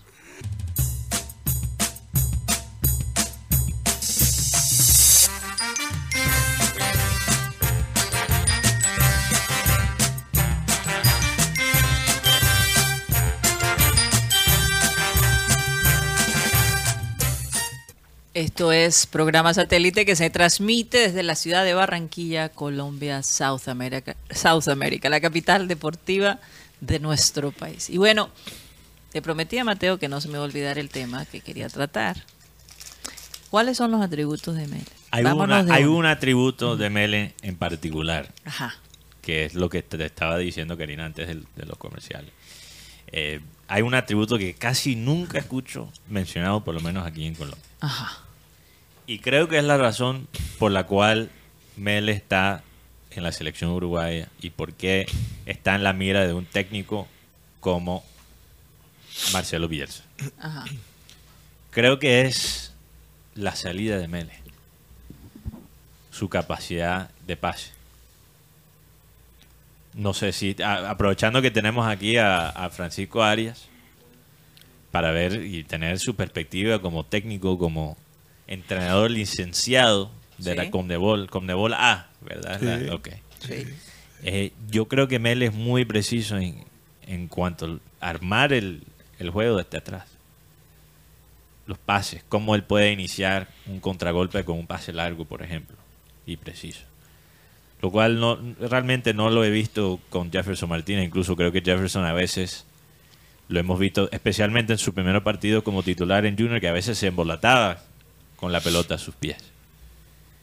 Pienso que Mele sí tiene ese aspecto y ese es un aspecto muy esencial, por ejemplo, para el sistema de, de Bielsa. Bielsa requiere arqueros de buen pie. Entonces puede ser que Mele tiene otras deficiencias, pero el arquero ahora mismo cotizado es el que sabe cómo pasar la bola. Sí. Porque lo que te agrega, especialmente a un equipo como el Junior, que pretende ser protagonista en el partido, que pretende tener la pelota, tener un arquero como ese, es importante. Sí. Francisco, ¿qué, qué piensas de eso? ¿Mi Sí, teoría sí. aguanta o, o Sí. estoy fuera de base? No, bien, bien, bien. Buena tarde para todos. Sí, hoy en día el, el fútbol, no me gusta utilizar esa palabra, pero el fútbol moderno, El moder- sí. si se puede decir así. Toca, O el fútbol actual. El puede. fútbol actual, sí. Eh, pide eh, arqueros que se conviertan en los primeros atacantes de todo equipo, que cuya técnica eh, bien depurada les permita mm, iniciar inmediatamente tras una fase defensiva, pasar a, la ofensiva y que sea un apoyo más en, en la, en- la fase de iniciación. Pero sobre todo se necesitan arqueros. Hoy en día demanda mucho el fútbol en el cual disfrutamos y vivimos. Demanda arqueros que interpreten, interpreten el juego y la idea de juego de- del equipo y lo que está sucediendo en el momento, eh, en el transcurso del partido. Eh, hay arqueros que te llegó el balón, entonces se tiran los tres segundos con el balón al piso sin mirar antes la luz corta, la luz larga, sin mirar y- o darse cuenta que pueden iniciar una fase ofensi- ofensiva o un contragolpe, sí. Es, eh, la posición del arquero es fundamental hoy en día desde todo punto de vista. Su rol natural es evitar los goles, Sí. pero eh, su variante es ser el primer generador de juego para el equipo, para, para su equipo. Yo te quería preguntar sobre, no, no sé si ya lo hablamos el miércoles con Francisco, no recuerdo no, si, si ya lo hemos hablado me, me recuerden, pero lo de Miquel Arteta, lo mencioné ayer. Sí. fue Ok, ayer. bueno, Francisco no estaba con nosotros, Sí. ok, pero estamos hablando de lo que dijo Miquel Arteta hace poquito, Francisco, sobre los arqueros, que él piensa, y Arteta yo creo que está tratando de restar un poquito el, el conocimiento ya establecido en el fútbol. Eh, En algunas cosas creo que él tiene la razón, en otras no. Eh, pero él está diciendo que los arqueros se deberían usar como cualquier otra posición de campo.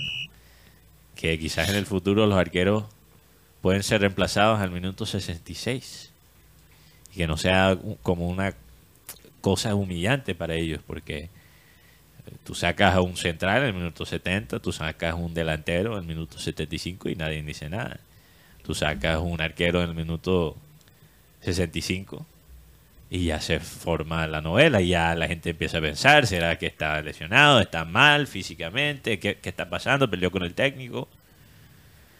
Y no, eso no se vive tanto con, con las otras posiciones. Entonces Arteta dice, él tiene dos arqueros de la misma edad, del mismo perfil, y él dice, yo tengo todo el derecho como técnico de derrotarlos. Claro. Pero es que, no sé, eso va en contra de, la- de las normas del fútbol, que el, que dicen, Francisco, pienso yo, que el arquero necesita la consistencia. Pero de- dentro de ese, esa cartilla que tiene todo director técnico, me, me gustaría saber si Arteta cambia al arquero el minuto 70 en un partido 2 a 1, o un partido 1 a 1, un partido vamos a ver, abajo. eh, vamos a ver si lo hace. Porque el cuento rosa es una cosa y, y- y luego está la aplicación de lo que, de lo que decimos. Pero Mateo, si en efecto, y, y- y Francisco, si en efecto el arquero tiene que tener, eh, ¿cómo se dice? ¿Qué fue la frase que tú usaste, la palabra? Tiene que ser eh, El ritmo. consistente. sí, necesita debe ser. ritmo. Eh, Entonces, Sí. el que está en el banco, que no juega, ¿qué ritmo tiene? Bueno, eh, es un buen punto mantener los ritmos de, de no solo los titulares, pero de toda la plantilla, porque en algún momento se puede lesionar un arquero. Un arquero se- puede sacar una tarjeta Sí. roja. Y si tu arquero suplente no está caliente, no puede ser que el equipo se desarme por el por la ausencia de un arquero Por eso titular. yo- Pero, pero eh, Arteta ya está, él dice, yo quisiera llegar a ese nivel, pero lo que sí está haciendo es, te- es que está rotando bastante sus dos arqueros. Y es muy bueno. A mí ¿Tú me gusta esa eso idea. es muy ¿Tú crees que es A bueno? mí me Sí, gusta. sí, rotar, rotar arqueros es, es muy bueno. Porque la personalidad del arquero, primero que todo, el arquero es la máxima representación de la seguridad para un equipo. Sí. Ya es la máxima representación.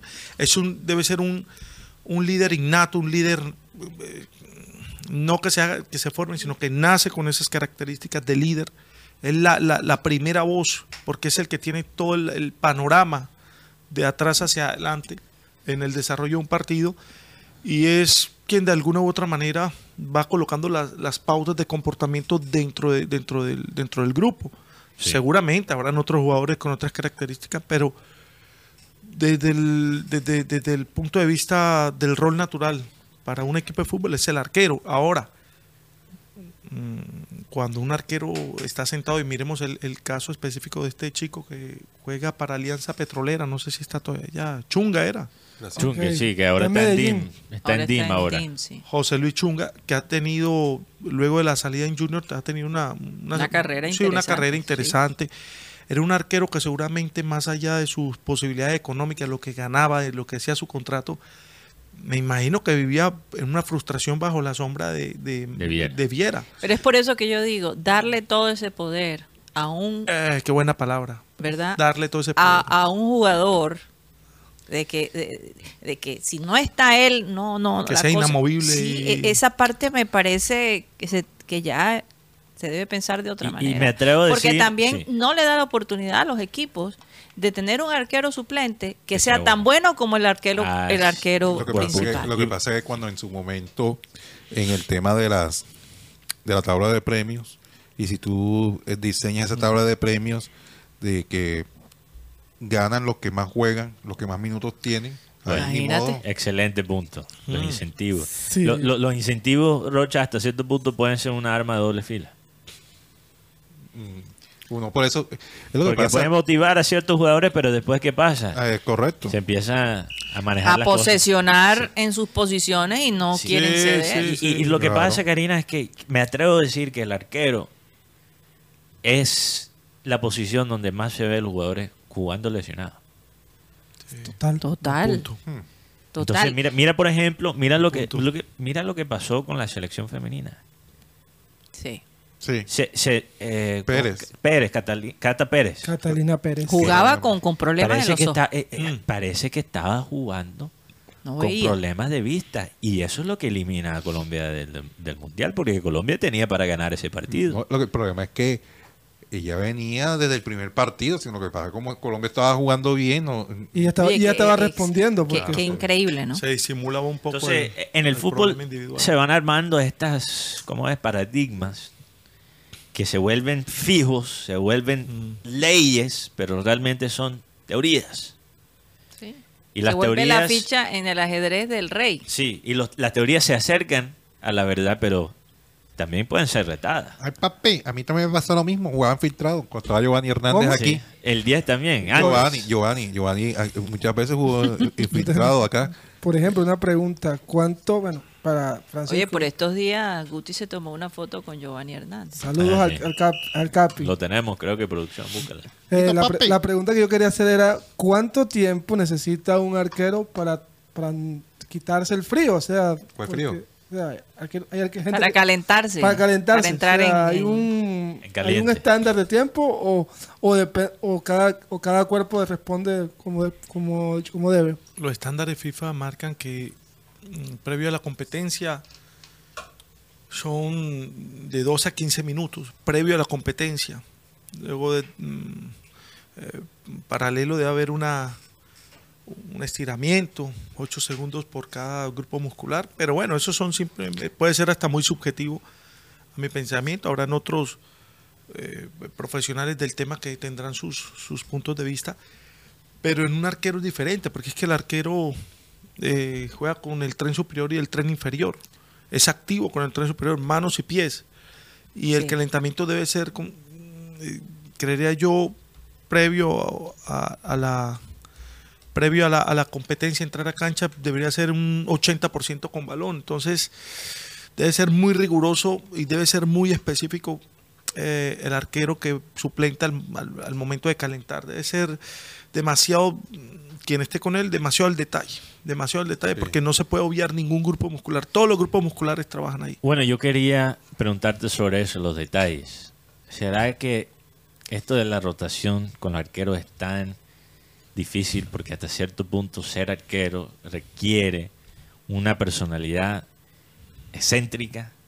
Porque si, si uno si- uno analiza, he analizado lo- la personalidad, la psicología de un arquero, el arquero tiene que siempre poner los guantes exactamente igual cada vez.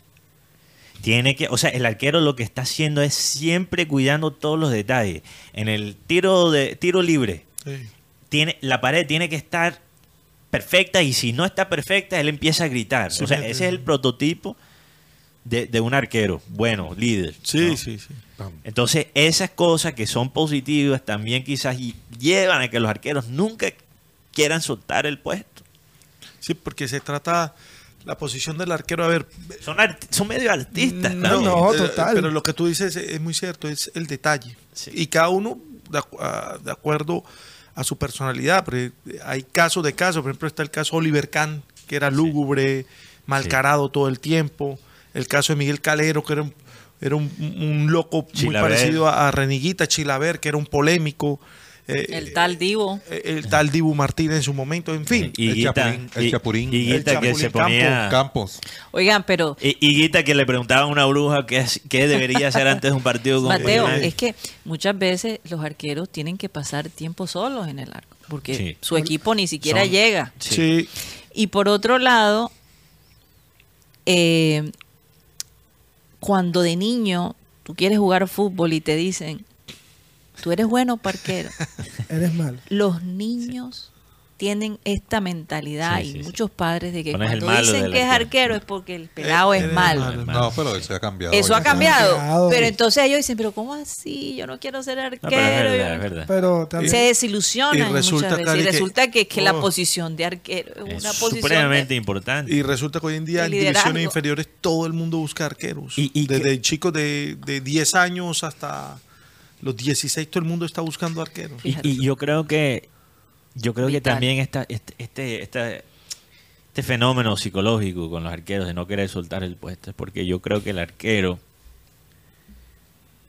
entiende hasta cierto punto, aunque sea inconsciente, que cuando la cosa está brava, cuando es un con- uno contra uno, o que viene un remate, el que más tiene que sacrificar su cuerpo es él. Claro, total. que dio, lo que dio Francisco, que trabaja en todo lo que es la parte superior e inferior. La persona, la resiliencia. La resiliencia se tiene cara. que tirar. Un tiro penalti es 1,8 milésimas de segundo y tú tienes que tener esa reacción, tienes que tener una No, preparación. donde tienes que manejar los nervios. una Entonces, de entonces, cosas mentales. entonces Karina, El el arquero debe- debería pensar, pienso yo, tú no me puedes sacar cuando yo soy el que me estoy jodiendo por ti. O sea, ese, ese es seguramente la lógica del arquero frente al técnico que lo quiere sacar. Posi- Oye, Mateo. posición ingrata, porque esa es una de las frases que me usan. Posición ingrata es el ser arquero. Pues sí, porque nadie celebra un arco en cero como un gol. Sí, Sí, por lo general. Pero por ¿sabes lo qué? general- Un- Pero cuando la, la embarrada sí está, En el ahí estamos para en el todo el mundo Mundial darle del machete. 2022, la gente recuerda el partido entre Francia y Argentina, tal. Pero lo que más recuerdan es la tajada del Dibu. De Dibu Martínez. Porque es que si sin esa, Oh, ta- sin esa tajada Sí. o sin esa... Hay gente que se ha tatuado esa está. O la, Sí. o la de Iker Casilla contra Arjen Robben. Uf, Pero ahí, 2014. ahí es donde Eh, yo digo un poquito que, que el, el fútbol internacional de selección es casi otro deporte. Porque yo creo que allí las jugadas del arquero cogen una importancia cuando estamos hablando de un torneo de cuántos partidos. De siete partidos, Siete partidos. La ta- cada tajada significa mil veces más que... una, un avance al siguiente ronda. sí. Exacto. Cuando, estamos pe- cuando pensamos en, ok, ¿quién ganó la Premier League el año pasado? La- el City. Nadie está pensando en las... Y, y, y Todo el son mundo está pensando en Harl. en, los goles de Haaland. Haaland, Haaland, Haaland. Nadie, nadie oye, recuerda esa tajada fuera de los fanáticos de City. Nadie está diciendo, Nadie. oye, recuerda esa tajada de, de Ederson, un partido im- im- importante y eso es lo que llevó a, a City a ganar el título. Nadie lo piensa así. Quizás deberíamos. Ahora, pensarlo. pero si un, un, un arquero se deja meter un gol, Sí, exacto. No, Regala eso la pelota. Sí, ahí sí se vuelve Higuita, inolvidable, pero Higuita con no. Higuita no se 90. olvida la embarrada de Guita. posición ingrata, eso es lo que se Sí. Oigan, eh, vamos a hablar de Unilegal por un momento. Sí, sí. Esta empresa en el Caribe apagan las luces. colombiano. que eh, les puede ayudar si tienen algún problema legal. Si no sabes cómo normalizar tus predios, qué eh, derechos tienes eh, en el- la empresa donde trabajas, cómo divorciarte, cómo comprar un auto, cómo crear una empresa o si tienes un problema eh, legal, Unilegal te puede asistir. Llámalos al teléfono 324-599-8125, 324-599-8125. El costo de la llamada, 25 mil pesos por un espacio de 45 minutos. Unilegal. Y Mateo, ¿a nombre de quién más estamos? También estamos a nombre de esta empresa en la ciudad de Barranquilla, We Travel, la agencia de viajes. Eh, pueden hablar con We Travel a través del número de WhatsApp de ellos, 304-434-8961. Pueden visitar a We Travel en sus oficinas, que se encuentran en la carrera 52, número 82307, edificio Le Servín, piso 2, local número 13. O pueden visitar a We Travel digitalmente eh, en su sitio web wetravelcolombia.com. Si tienen un viaje en su futuro, cuenten con We Travel y la experiencia que ellos tienen. Experiencia 1A. Eh, no solo tienen esa información, pero también saben cómo tratar al cliente. Karina, eso lo sabemos de primera mano. No lo estamos diciendo por la cuña, por la publicidad, lo hemos vivido. Ellos tratan bien al cliente. Así Entonces, es. ¿para qué poner en riesgo esos Bueno, así días? debería ser, ¿no? Así debería ser siempre. ¿Y para qué poner en riesgo los días que uno guarda en el, y que marca en el calendario, los, días preciosos de vacaciones? Eh, y por- no quieres poner en riesgo esos días por un tema de visa, porque te confundiste eh, con un viaje a otro país. No, no corres ese riesgo. Llama a We Travel, visita We Travel, ellos te pueden asesorar. Así es. Bueno, y vamos a saludar a todos los oyentes que han estado allí activos en nuestro chat. Eh, la conversación que tuvimos de Shakira y de Cantillo y todo, y creó ahí ciertos debates. sí. Una gente bueno, estaba de acuerdo, otra gente decía, óyeme, pero todo lo que le hicieron a ella fue terrible. En fin, Sí, sí. fue realmente eh, siempre van a haber dos bandos. Ah. Siempre van a haber dos bandos. Y la vida no es de dos bandos, eso es lo más chistoso. Más que nunca se quiere armar siempre equipos. Pro esto, anti esto. Team Joder. Mateo. Sí, Team Mateo, Team Petro. Team Uribe. Oye, ahora Team que dices Cabal. así, Hay estaba- algunos que incluso son hasta Team Polo Polo. en el lugar donde vivo había un señor, no voy a mencionar su nombre, que llega así, ¿y ustedes por quién van a votar?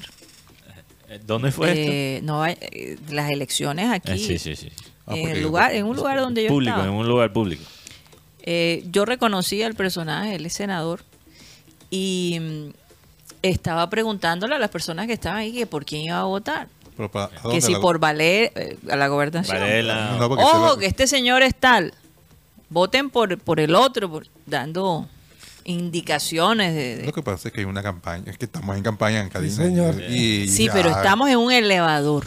Ah, No estamos en campaña. Ah, ok, Tenía que dar ese contexto. Tenía que dar eso. Perdón. Ah, Yo- yo pensé que lo viste en la calle o algo Estábamos en un elevador. Ah, Y el señor empieza a preguntar, que a mí me parece eso algo muy personal. Tú no tienes por qué preguntarle a él por quién vas a votar tú. bravo. Sobre todo ese señor que maneja, que es político, ¿no? Senador, sí. Entonces, entonces es decir, es lo mismo. lo fueron en algún momento, ¿no? Eh, entonces, eh, encima de eso, Sí. dicen, no votes por fulanito porque ese tipo es tal. ¿No? Hablando él de la oposición de su partido. Sí, yo ¿Por digo, oye, partido? pero ni en el ascensor uno puede tener un, Un descanso. ah, un Sí, descanso no, de claro, tener que. Hasta- escuchar. hasta- yo creo que sí. todo el mundo tiene el derecho a votar por el que piense. Hasta, hasta nos toca mamarnos los comerciales políticos de Argentina cuando vemos los partidos por esta plataforma que no voy a nombrar. No, Oye, yo personalmente no contesté porque yo no tengo por qué Sí, decir no por quién. Él tiene el derecho Carajo, de preguntar, votar pero yo. tú tienes el derecho de guardar Sí. eso. Yo, yo creo que, yo creo que nos- desde niño nos enseñaron que el voto es Creo que le queda de eh, quinta. secreto. ¿En dónde? A mí me enseñaron No, por el lo voto menos es de- el voto es secreto. Tienes que Por eso te meten en una urna, Rocha, porque si no te dejaran ahí para que tú votaras que todo Lo Igual- bueno es que las igual dos personas que estábamos ahí, literalmente nos echamos a reír y seguimos caminando. Y, y lo ignoraron. Claro. Vamos a, a escuchar. No, no Pero, nada, pero hay, hay algo que, que me preocupa mucho eh, sobre el futuro. Y es esta Perdón, ya, ya, ya leíste toda la gente que Ah, estaba no, ahí? ni siquiera Ni hemos leído siquiera. la gente. Bueno, bueno, bueno. Antes, Santo antes de los oyentes, perdón, Karina, gracias por, por recordarme. Eh, yo pensé que Rocha ya había leído los oyentes. No, pero ni siquiera cogido el celular. Imagínate. bueno, cógelo, cógelo. Yo, yo lleno el tiempo. Tenla ahí la lista. Ay, ay, ay. No, ya la tiene, me, Mateo, me- me preocupa, me preocupa que le entregamos tanto a los personajes. Todo es el personaje. Voy a esperar a Carlos Antonio Vélez. A ver qué dice. Yo, yo quiero saber lo que dice Carlos Antonio Vélez para formar mi propia opinión. No. Hay gente que depende demasiado. Yo, eh, yo Ah, quiero sí, saber escuchado. qué dice, qué dice Joe Rogan para saber qué pensar sobre este tema. ¿Qué dice eh, Petro? ¿Qué dice Uribe? ¿Qué dice? No, no dependes de otra persona para tener tu propia opinión. Pero Y, y- y está bien manejar los grises. Hay gente, la gente quiere hoy en día, antes yo creo que ¿Blanco o negro? yo creo que antes se, se intentaba buscar la verdad y ahora la gente lo que quiere es escuchar lo que ya piensa. lo que, lo que, lo que esté de acuerdo con su pensamiento o con su o su, con su, Su creencia. Y esto, su y esto aplica, esto aplica para cualquier lado político. Esto es algo, un fenómeno global. La gente solo quiere escuchar lo que ya piensa. Pero No quiere manejar grises. Pero o es este equipo o el otro. con Juan Cruz Real me pasó muchas cosas a mí. eh, eh, por lo menos Juan Cruz Real me dice, lo que pasa es que tú eres un generador de opinión. Tengas o no tengas la razón. Hay gente que te escucha y vas influenciando a esa gente que Y eso es verdad. o Sí, sí, sí. Por eso él, él- por eso él trataba de te- mantener una buena relación con los medios de comunicación, a, a pesar que Trataba muchos- hasta que el hombre ya empezó a... Sí, pero sabemos que... Los cables se le empezaron a cruzar. y- Pero, pero sabemos que eso fue un tema de entorno. Y empezó a haber sombras Fantasma. donde no estaban y, el, Pero, lo, que, Mateo, y lo que realmente le estaban haciendo el daño no. Mateo, Exacto, cuando, a no ti, se daba cuenta. cuando a ti te dicen Sí. lo que tomaste en una supuesta reunión a puerta cerrada. ¿Cómo te dijo Viera, Rocha? Mm. Rocha, ¿sabes hasta cuándo voy a...? No lo voy a decir. Oiga, saludos para Víctor Roa desde Lake Worth, Florida. ¿Sí se pronuncia? Lake Worth. Lake, ¿Cómo se quiere? W-O-R-T-H. eh, correcto. Lake Worth. Lake Worth, Lago de valor, traducido literalmente. en Florida. ¿Cómo, Oh, Rocha? ¿Cómo, Rocha? Lake Wolf. Lake Worth. Worth. Worth. Fernando Huelvas en sintonía. eh, hoy es viernes para cobrar, cobrar, que vas a cobrar, Fernando. Relájate, quieto, relájate. Todavía falta para la quincena. Roberto 82175, saludos de 92 175. Railing NC. Rolly. No, Raleigh. Ah, Rory NC. Es que- difícil. Es Carolina del Norte. Carolina del Norte. No es fácil pronunciar ese nombre Y que porque esp- no esperando, esperando otra tormenta. Gracias por seguir con el legado. Saludos a todos. Oye, sí. Señor, que va a Oraciones a tormenta. todos los oyentes allá en la costa este porque hay puras tormentas. Esta es la época de tormenta. Saludos también para eh, Milton Zambrano. Hoy es viernes. Bendiciones Wolverine. Maeri Charry. Saludos a todos volviendo después de unas mini vacaciones. Oye, Maeris. Leonardo. Estén. Ahí se la Saludos. pasa en vacaciones. Jorge Oliveros. sí, pero ya no andan en horario europeo. Jorge Oliveros desde Sabana Larga. Luis Anguro. Eh, También para Rafael Alberto Acosta Pacheco, saludos desde Santa Marta. Rafa ahora, saludos desde la escuela. Los viernes, Hugo Alemán, desde Paris Sound, Notario. Edgardo Navarro, saludos también para eh, Juanita de Arco. Bendecido viernes para todos. Hoy los saludo desde la Catedral de San Pablo. Wow. Benjamín, pronto estaremos juntos en este hermoso lugar. San Pablo. Oye, te quiere llevar para Inglaterra, Guti. San Pablo es de Ingl- es Inglaterra. Eh, El catedral de San San Pablo. Pablo. San El- Po, Bu- donde, búscalo. se, donde San se casó la Es reina, que yo dije San donde se casó la princesa Diana con el príncipe. Fue en el, en el catedral San Pablo. Sí, Eso es. San Po. San Sí, Po. porque es que yo estaba pensando en San Pablo allá, allá No, donde ese está sí, Víctor. te lo puedo con, No. con toda certeza. sí. Saludo muy especial a Juana de Arco, la, Te la quiere, prócer. te, te quiere llevar para. La prócer. te Oye, quiere- es una prócer porque está diciendo, allá voy a llegar y... No, y te además quiere el, llevar a el Inglaterra, nombre que usa es una prócer. Juana de Arco. Oye, pero vamos a perder a Guti, ¿será? Ay, No sé, ojalá. Guti, hace mucho frío por Ojalá que le allá. vaya bien. Practicar Mira, el inglés. Llueve como tú no tienes idea. Llueve como tú no tienes idea. Rocha lo, lo lleva al aeropuerto. ¿Ustedes recuerdan porque- esa escena de la princesa Diana entrando a la, a, a catedral de San. Paul? Y era un pensamiento. Eh, bueno, pero tú debiste haber visto en algún momento en, en The Crown. Wow. Esa es la catedral de San Paul. Ahí te quiere llevar Guti. Wow. Eh, que por cierto, debajo de la catedral hay tumbas de algunos reyes y reinas. ¿eh? Sí. ¿sí, ¿Qué? Puedes visitar. Saludos para HJ Cubides, un saludo también para Dayan Samuel Ávila Parra. Que qué pasó con, Can- con Cantillo, Ah, no sabe. Emil, Escucha Emil satélite. Fontalvo Polo, saludos también para Héctor Alfonso Borges Díaz. Saludos del Camello. Si quieren saber lo que pasó con Cantillo, repasen el programa porque Tenemos Sí, retrocedan, retrocedan. varias versiones. Luis Felipe Caballero Salazar en sintonía hoy es viernes con toda que bueno, la gente está conectada con el viernes. Jorge Álvarez, saludos desde Pibijay, Magdalena, uy, me dio calor. Baruch Espinosa, también para eh, Oscar Pájaro desde barrio Simón Bolívar, José Garcés reportando sintonía, Beto Vargas, perdón, Beto Tobar en sintonía con satélite Wolverine, Iván José Padilla, saludos, mi hermanito, tú.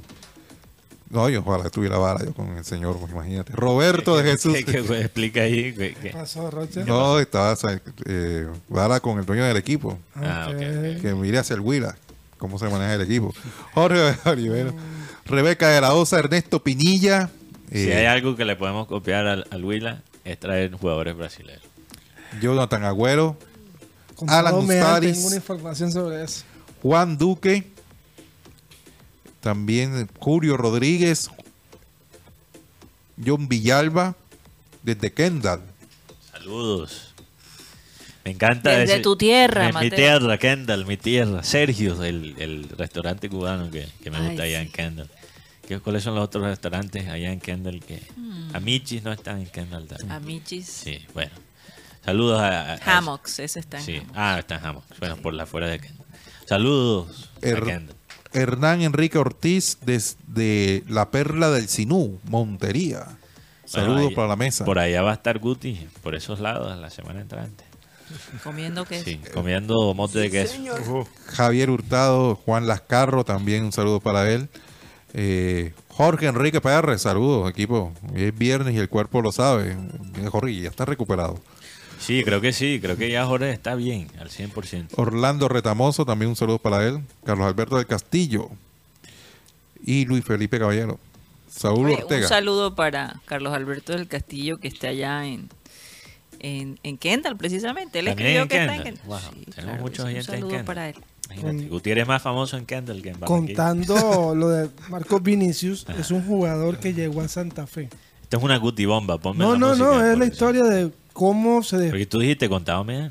Bueno, contado me han, o contado. Sí, contado me han. Este jugador llegó a Santa Fe como un prospecto muy bueno. ¿Para qué? En Santa Fe, Harvard no le dio ninguna oportunidad a este jugador. Él se va a un equipo de la B, ahí lo ven y se va al Huila.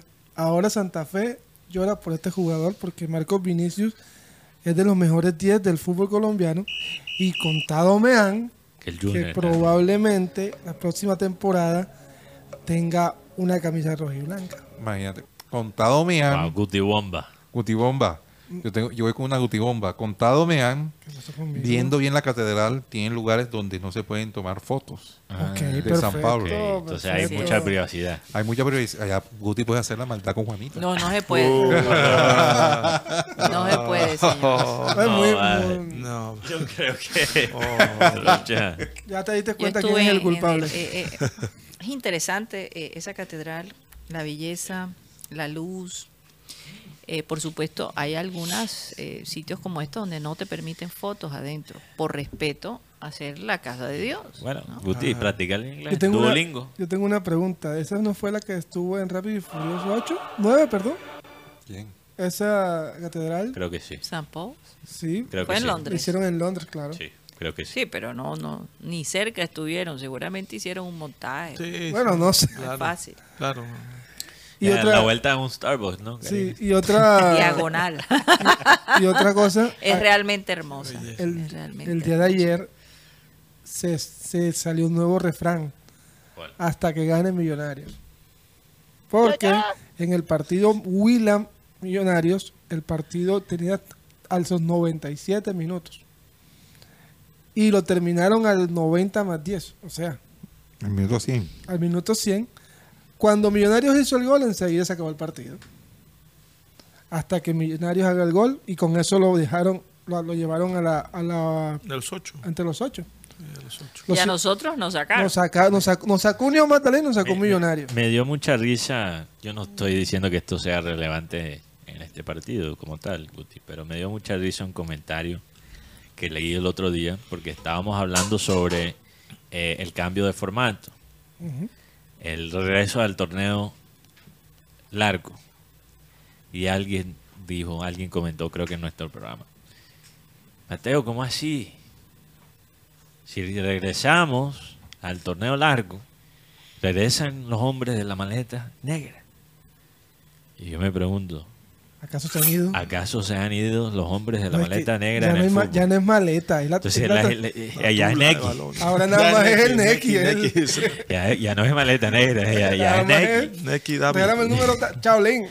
Eh, entonces, esa es la pregunta. y Yo, yo vi ese, ese comentario y bueno, la gente tiene todo el derecho de, de compartir sus opiniones, pero me sorprendió que tan ingenuo es ese comentario, pensando que ahora mismo en este formato actual no hay Yo- corrupción. Sí, Yo, nosotros nos quejamos del tema porque alguien decía, es que Millonarios. Entonces yo le decía, la pregunta es, si a Millonarios paga empat- el partido va uno a uno contra un equipo así, en Cali, y, a- y son cinco minutos que se reponen, y al minuto seis de reposición hace el gol del Cali, ¿te estarías quejando igual que se queja el del Huila? Bueno. Porque el fútbol colombiano he dado- me he dado cuenta que es muy irregular. En estos días he escuchado una encuesta Pues, ¿Desde cuándo te diste cuenta? Ahora se dio cuenta de Pero en este, en este semestre se ha visto una irregularidad impresionante. Es más, el, el único equipo regular es Río Negro Águilas, que no ha perdido. Pero que tiene como 3, 4 empates seguidos ya. Nacional gana dos partidos. ¿Es Nacional el mejor equipo de Colombia? Gana América 3. ¿Es América el mejor equipo de Colombia? No hay una regularidad. Y eso hace que el fútbol colombiano se convierta en un sub y baja. Lo que pasa es que ah, de igual manera para eh, es mucho más llamativo ver eh, ocho equipos mm, eh, de estos que le llamamos grandes en Colombia o históricos que sin el ánimo acá de- de- de- excluir de pronto ver a, a un equipo como Huila en, en las finales del fútbol colombiano es mucho más ya- llamativo y rentable con relación a taquillas, con relación a, derechos de televisión. La gente quiere ver un Cali Junior, que ver un Cali Huila o un, O un Junior Pereira, Huila, Pereira Pasto. Sí, es mucho Eso más Eso es lo llamativo. que dicen por la televisión, Francisco, pero te hago la siguiente pregunta. ¿Cuándo fue la última vez que ganó Patriotas un título? No, de la B. ver. Hace No, seis no, meses. pero pero en, En- en- A, ¿cuándo fue la última No, no. Chico, ¿cuán- creo que Chico se ha Chico ganado. se ha ganado con 2008. Y con 2008, con Pacheco, Gamero. no, Pacheco Ok. jugaba ahí. Pacheco. Chico ha ganado. Pero era un, era un equipo de veteranos. Estaba Miguel Caneo, Víctor Pacheco. Pereira estaba- también. Les pregunto, sí, Nicolás sí. Gamero. con la excepción de Pereira, estos clubes que han ganado un título así de la nada, llenan los estadios. Mm, Pasto ha ganado títulos. No, la verdad no. Ya, eh, Chico ha ganado títulos en este siglo. Y, Creo que Pasto. Pasto, sí, Pasto le ganó Depende del uno- contrincante, ¿no? Depende. ¿no? Y de igual manera, Pasto le ganó al Cali y, cuando a la fiesta llegan las lindas, eso va a todo el mundo. Entonces, entonces lo- lo- el- el- la lógica aquí es que esto le conviene al club pequeño, porque sí le da la posibilidad de competir posiblemente en una final, pero cuando veo los escenarios de este equipo, sí, no, no, veo y- eso reflejado. Y tema de televisión, sí, lo que te digo, la gente de pronto uno le genera un morbo, una final América Nacional, Uf, estando en Barranquilla, tú lo colocas, prende la televisión, Wins, a, a La, ver. ver- la verdad es que lo que más vende no es una final Junior Pasto, no es una final eh, Tolima Equidad, no. Tolima Equidad. Uy, Dios. Es una final nacional. Millonarios. La mejor final de- nacional Nacional. nacional, Y eso, América. esas finales, con el nuevo formato, serán más, más frecuentes. Las finales entre grupos, Sí. entre clubes grandes van a ser más comunes. Yo, Y yo- todavía mantenemos la emoción de tener, por ejemplo, unas semifinales, finales, si se cogen los primeros cuatro puestos. Oye, eh, Mm, buen punto. Francisco, se dice que el Nacional tiene una eficacia en la delantera que es bastante notable, que es un equipo bien preparado físicamente y que tiene una idea clara de cuando juega. ¿Tú estás de acuerdo con eso? Eso es lo que dicen algunos medios, Sí, eh, algunos expertos. desde luego que para nadie es un secreto que la, la estructura o las divisiones inferiores de Nacional, desde donde llegaron muchos jugadores al equipo profesional, pues desde allá se ha generado, se ha creado un, un plan único de trabajo eh, con un contenido, digamos, no eh, un contenido igualitario, si se puede decir así, desde divisiones inferiores hasta el profesionalismo, obviamente resaltando que en el profesionalismo hay otros menesteres y hay otros ingredientes que se deben agregar.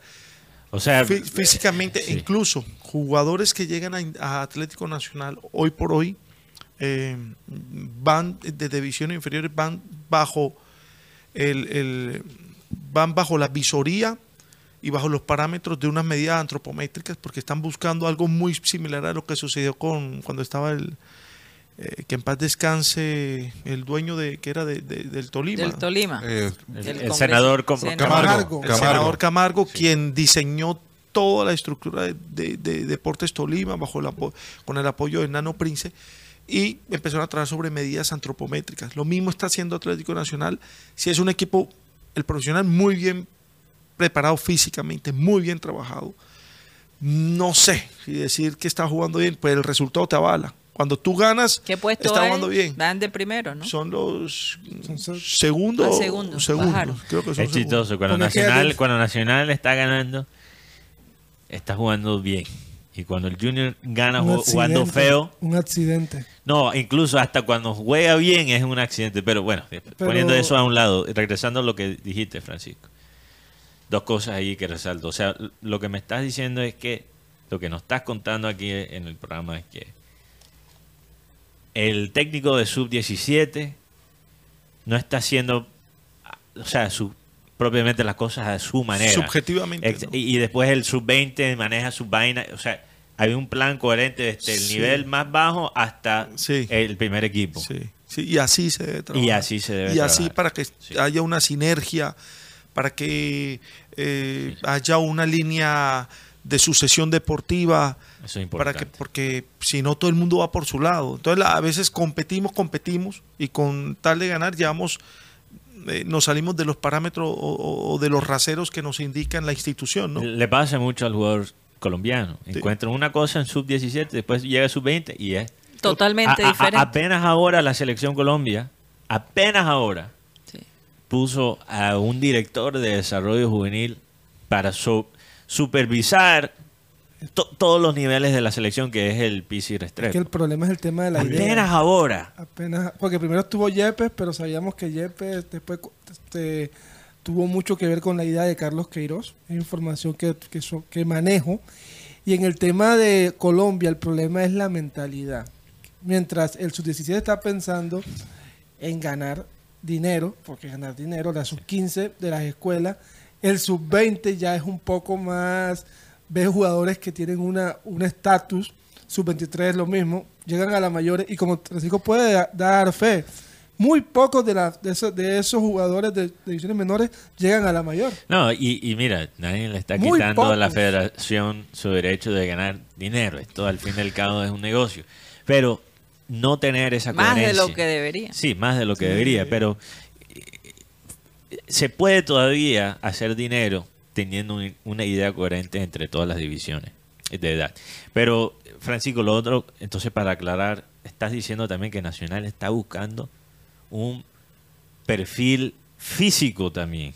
No solo talento, sino un perfil antropométrico, Wow. con unos valores. eh, Es decir, no, no significa que hay que excluir al jugador de, de metro 70, 65, qué sé yo. No, pero si hay. A ver, es, es ilógico de pronto, aunque la historia no ha. O no sea, no están buscando a Edwin Cardona, de, pongámoslo pronto, así. de pronto un central de un metro 75. O a un Vladimir. Sí, pero, pero hay Bueno, casos fíjate- y excepciones. No, fíjate, porque sí hay jugadores baj- bajitos, no es, no Un es tanto. Depende no de la es- posición. No es tanto estatura, yo Mm. seguramente Es es con textura. lo que hablamos con Lucho Díaz el miércoles, elasticidad sí, física. Mm. sí, hay Pero tú sabes, es la primera vez que escucho esto. Sí. Realmente. En Co- por lo menos en Colombia. Sí. Y, y incluso en Patriota, lo que también eh, mm, pretendemos hacer, si me lo permiten, invitar a, a- a los chicos de Barranquilla y, y municipios circunvecinos a que nos acompañen a las vedurías que vamos a hacer el, a partir del 12 de diciembre acá en la ciudad de Barranquilla. Vamos a buscar talentos y, y no sé si puedo dar mi número de celular para aquellos que, Claro que sí. que quieran de pronto... Si no quieres que te lluevan las llamadas. no tiene Ahora, si te llama un loco, Bueno, aquí Francisco, está, eso ya es... aquí está el teléfono. ¿Es, es ese. Francisco? Sí, sí, sí, me pueden llamar ahí. Y con mucho gusto, pues, eh, abrimos nuestras puertas, Patriota abre sus puertas a, a estas vedurías. Eh, es- buscamos ahora mismo, eh, nos, nos apegamos a esta nueva idea que es buscar por posición jugadores que cumplan con las medidas y características, Sí. pero no para proyectar solo a nivel nacional, sino internacional. ¿Hasta qué edad? Eh, vamos a buscar sub 15, sub 17 Ah, ok. y jugadores sub 20 para el próximo Una año. lástima, Guti, no, Ah, no puede-. No, ya pasaste Mateo, tú casi, ¿no? Pero yo, yo, yo, yo creo que Nacional, como divisiones menores, está muy bien. Pero la parte directiva está reventada. Uf, eso ya es otro ya esa y lo otro, eh, Nacional tiene un técnico que para mí no va de acorde con lo que son los principios de Nacional, que es el señor Amaral. Pero fíjate, a veces cuando Nacional tiene un técnico que no va Acorde. alineado, acorde con sus principios, es cuando gana el título. Y lo otro, por ejemplo, Nacional trajo a Maxi Cantera, jugador de una estatura baja, y trajo un- una, una viga como Eri Ramírez. Pero eso no significa que de todos modos la filosofía de No, que ellos la filosofía es muy importante, pero también, Karina, puede, puede tener sus a excepciones. mí- a mí Sí, me, por supuesto. a mí me gusta de los equipos que conozco más o menos Envigado. Me parece que Envigado tiene Sí, una- ya- ya te Envigado tiene- rato, mira, sí. lo- mira todo lo que ha transferido. Por ejemplo, los últimos dos fueron Yasser Asprilla, Juan Manuel Zapata y el jugador Sí, total. Durán. Eh, En cabeza del doctor Ramiro Ruiz, que es el, el Claro, presidente, es una persona. Durán, quien, quien, quien, por Oh, cierto metió su primer gol en torneos internacionales ayer, ¿no? Eh, pero se está cometiendo un error en el fútbol colombiano. A veces, eh, cuando descubrimos un chico con una cierta proyección, queremos en- enviarlo inmediatamente sin que pase ciertos filtros para medir si en su personalidad, en los otros valores abstractos, está para jugar en, en- a nivel internacional, en, en Europa por lo menos. Pero fíjate que Oye, yo Durán, yo, creo que sí. per- perdón, Karina, Sí. Durán creo que sí, para su edad. Tu- tuvo un filtro, me parece que tuvo un filtro, pero más allá que eso, y no sé si es por naturaleza. ¿Te acu- Tiene una personalidad muy madura para su Eh, edad. sí. ¿Te acuerdas de Marlos Moreno? Sí, ¿Te acuerdas de ese jugadorazo? sí, totalmente. Llegó hasta el Manchester City. Y lo, Se perdió. Pero se perdió muy rápido, muy rápido. Y Oye, yo creo que era tema sí. de personalidad, no de talento. Comparación con el Tino Asprilla. A veces, es de todas maneras, llegar a Europa Muy rápido. muy rápido, sin pasar por Argentina, aunque nos duela, los argentinos. Yo te iba a Lo bueno preguntar. es que hay otro filtro. filtro. Por ejemplo, Durán pasó por la MLS antes de llegar a Aston Villa. Sí. Y parece que ese filtro le funcionó. Son otras culturas. Ya Será Prilla eh, ahora está pasando por un filtro que es la segunda división de Inglaterra. Sí, Sí. y Puerta, creo, no sé si Puerta. Y Puerta, bueno, Puerta lo, lo- lo están llevando. Te voy a hacer un- la siguiente pregunta.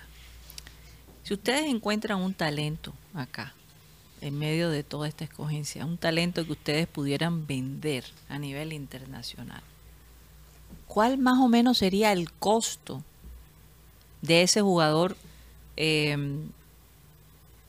que ustedes consideran un jugador eh, valioso ¿no? por el rendimiento, por cómo juega, por la posición? ¿Cuánto estaría ese jugador que no tiene tanta experiencia a nivel nacional en Colombia, pero que, que el chico se le ve el talento Internacional. internacional?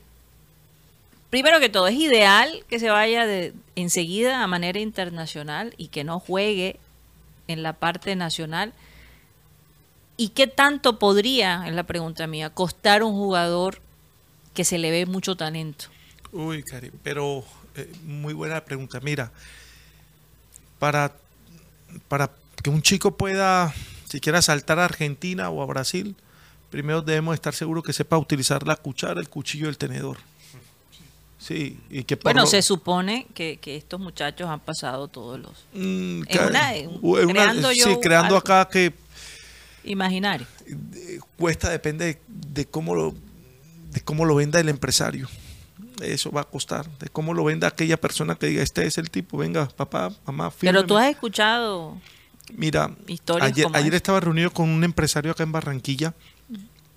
Mm, y estamos tocando el tema de un jugador que al que me reservo su nombre, eh, que él quiere fichar, él quiere mm, que haga parte de su, de su, de que sea su representado. Y mm, me hablaron de un chico, miré un, vi unos videos de un chico que está en Panamá, que es la joya de Panamá. Por los videos me, me llevó una grata impresión. Es un chico de 14, debutó en el fútbol de primera división de Panamá creo que a los 15 años. 15 años. Hoy en día hace parte de la selección nacional sub-17 de Panamá. Y eh, y cuánto cuesta su su transferencia. ya hicieron una oferta, no lo no aceptaron. Pero cuánto podría ser la oferta, un millón. Eh, La que la primera que hicieron, la primera que hicieron fueron de 2 millones y medio de dólares. La primera oferta que hicieron fue de 2 millones y medio de dólares.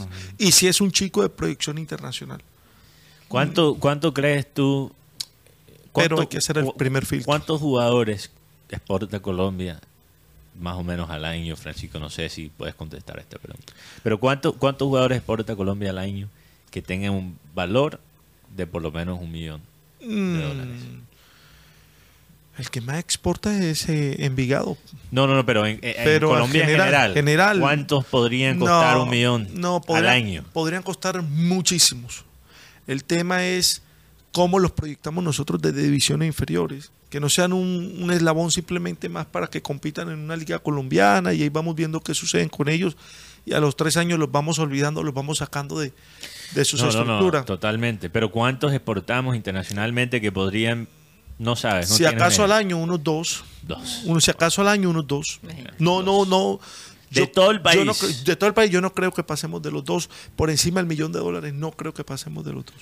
En estos momentos, no creo. Yo creo que eso puede cambiar, pero toma, Podría cambiar, va a tomar un esfuerzo. pero hay mayor. que invertir de otras maneras. Hay que colocar la Primero hay que invertir en los jugadores. Mm. En- en- en- y en, en ellos no solo como jugadores, pero como seres humanos. Que es también supremamente importante. Falta una tercera división en Colombia. Sí, Cari. total. Estamos de acuerdo. Bueno, se nos acabó el tiempo. Francisco, gracias. Con mucho gusto, gracias. Feliz viaje la próxima semana. Ah, sí, de sí, verdad, sí. siempre aportas algo interesante a nuestro programa. No. Agradecerles a todos los oyentes por haber estado con nosotros, que disfruten un fin de semana, a mis compañeros de trabajo, de producción. Eh, así que nos vemos el próximo lunes. Vamos a ver qué información traemos. Buenos resultados. ¿Cuáles partidos? Liverpool, West ¿Quién, Ham. quién fue el arquero del Junior? Que ahora Partidazo. cada partido es la pregunta de todos. Partidazo. ¿Quién ¿Quién? va a ser el Eh, arquero? perdón, ¿qué- ¿cuáles otros partidos con colombianos, Guti? Con el Werder Bremen de Borré. Va a enfrentar al Hoffenheim. Podría ser su debut como titular en Oh, Werder. sí, claro, pero mira que me he dado cuenta con algo con Borré, es que el técnico lo está, lo está llevando paso a paso. Porque Porque, no está jugando mucho. de todas maneras, Borré lo último que jugó fue en Selección Colombia. Pues sí. Dubán con Torino. ¿Contra quién juega el Torino? Torino juega con Atalanta. Probablemente con Atalanta. Dubán contra Muriel, podría Sí, ser. sería. Bueno, interesante. Así que mucho que ver este Y fin de a semana. votar por Linda Caicedo para el premio Puskas. Sí. Óyeme, sí. Bueno, el lunes hacerlo. mostra- decimos todos los jugadores que están en el Puskas. Jugadores como Julián Álvarez, Sound Care, entre otros jugadores están en el Puskas que se va que es un premio que se usa hay Hay hombres y mujeres, hombres y femenino y mujeres, masculino. fútbol, pa- fútbol paralímpico, de todo hay. Ah, interesante. Yo pienso que ese gol que metió Lucho para comenzar la temporada. No, no está. Debería estar. De pronto entra en la otra porque recordemos de pronto entró tarde. Sí, entró tarde, para el año pues, entrante quizás. Bueno, se nos acabó el tiempo. Muchas gracias. Vamos a pedirle a nuestro amado Abel González Chávez que por favor despida el programa. Eh, dice, el primer mandamiento que va acompañado de una promesa es el siguiente. Oigan bien a esta promesa que es muy importante. Obedezcan y cuiden a su padre y a su madre. Eh, así les irá bien y podrán vivir muchos años en la tierra. Repito el versículo de hoy. Porque hay gente, y hay padres que también son descuidados con los hijos, se van. Y, lógicamente esto afecta a la psiquis de, la persona, ya sea niña o niño, hombre o mujer. Dice, el primer mandamiento que va acompañado de una promesa es el siguiente. Obedezcan y cuiden a su padre y a su madre. Así les irá bien y podrán vivir muchos años en la tierra. Tan bonito. yo. Bonito, ¿ah? Tú tienes a tu papá vivo. Steve? Uy, afortunadamente. Ah, y a mi madre también, que ese, después de Dios es mi segundo pilar. ¿no? Exacto, y viven juntos. los no, vive, vivimos juntos, sí. Ah, me alegro. Menos mal, Steven. ah. Señoras y señores, se nos acabó el time. Satellite, satellite, satellite, satellite.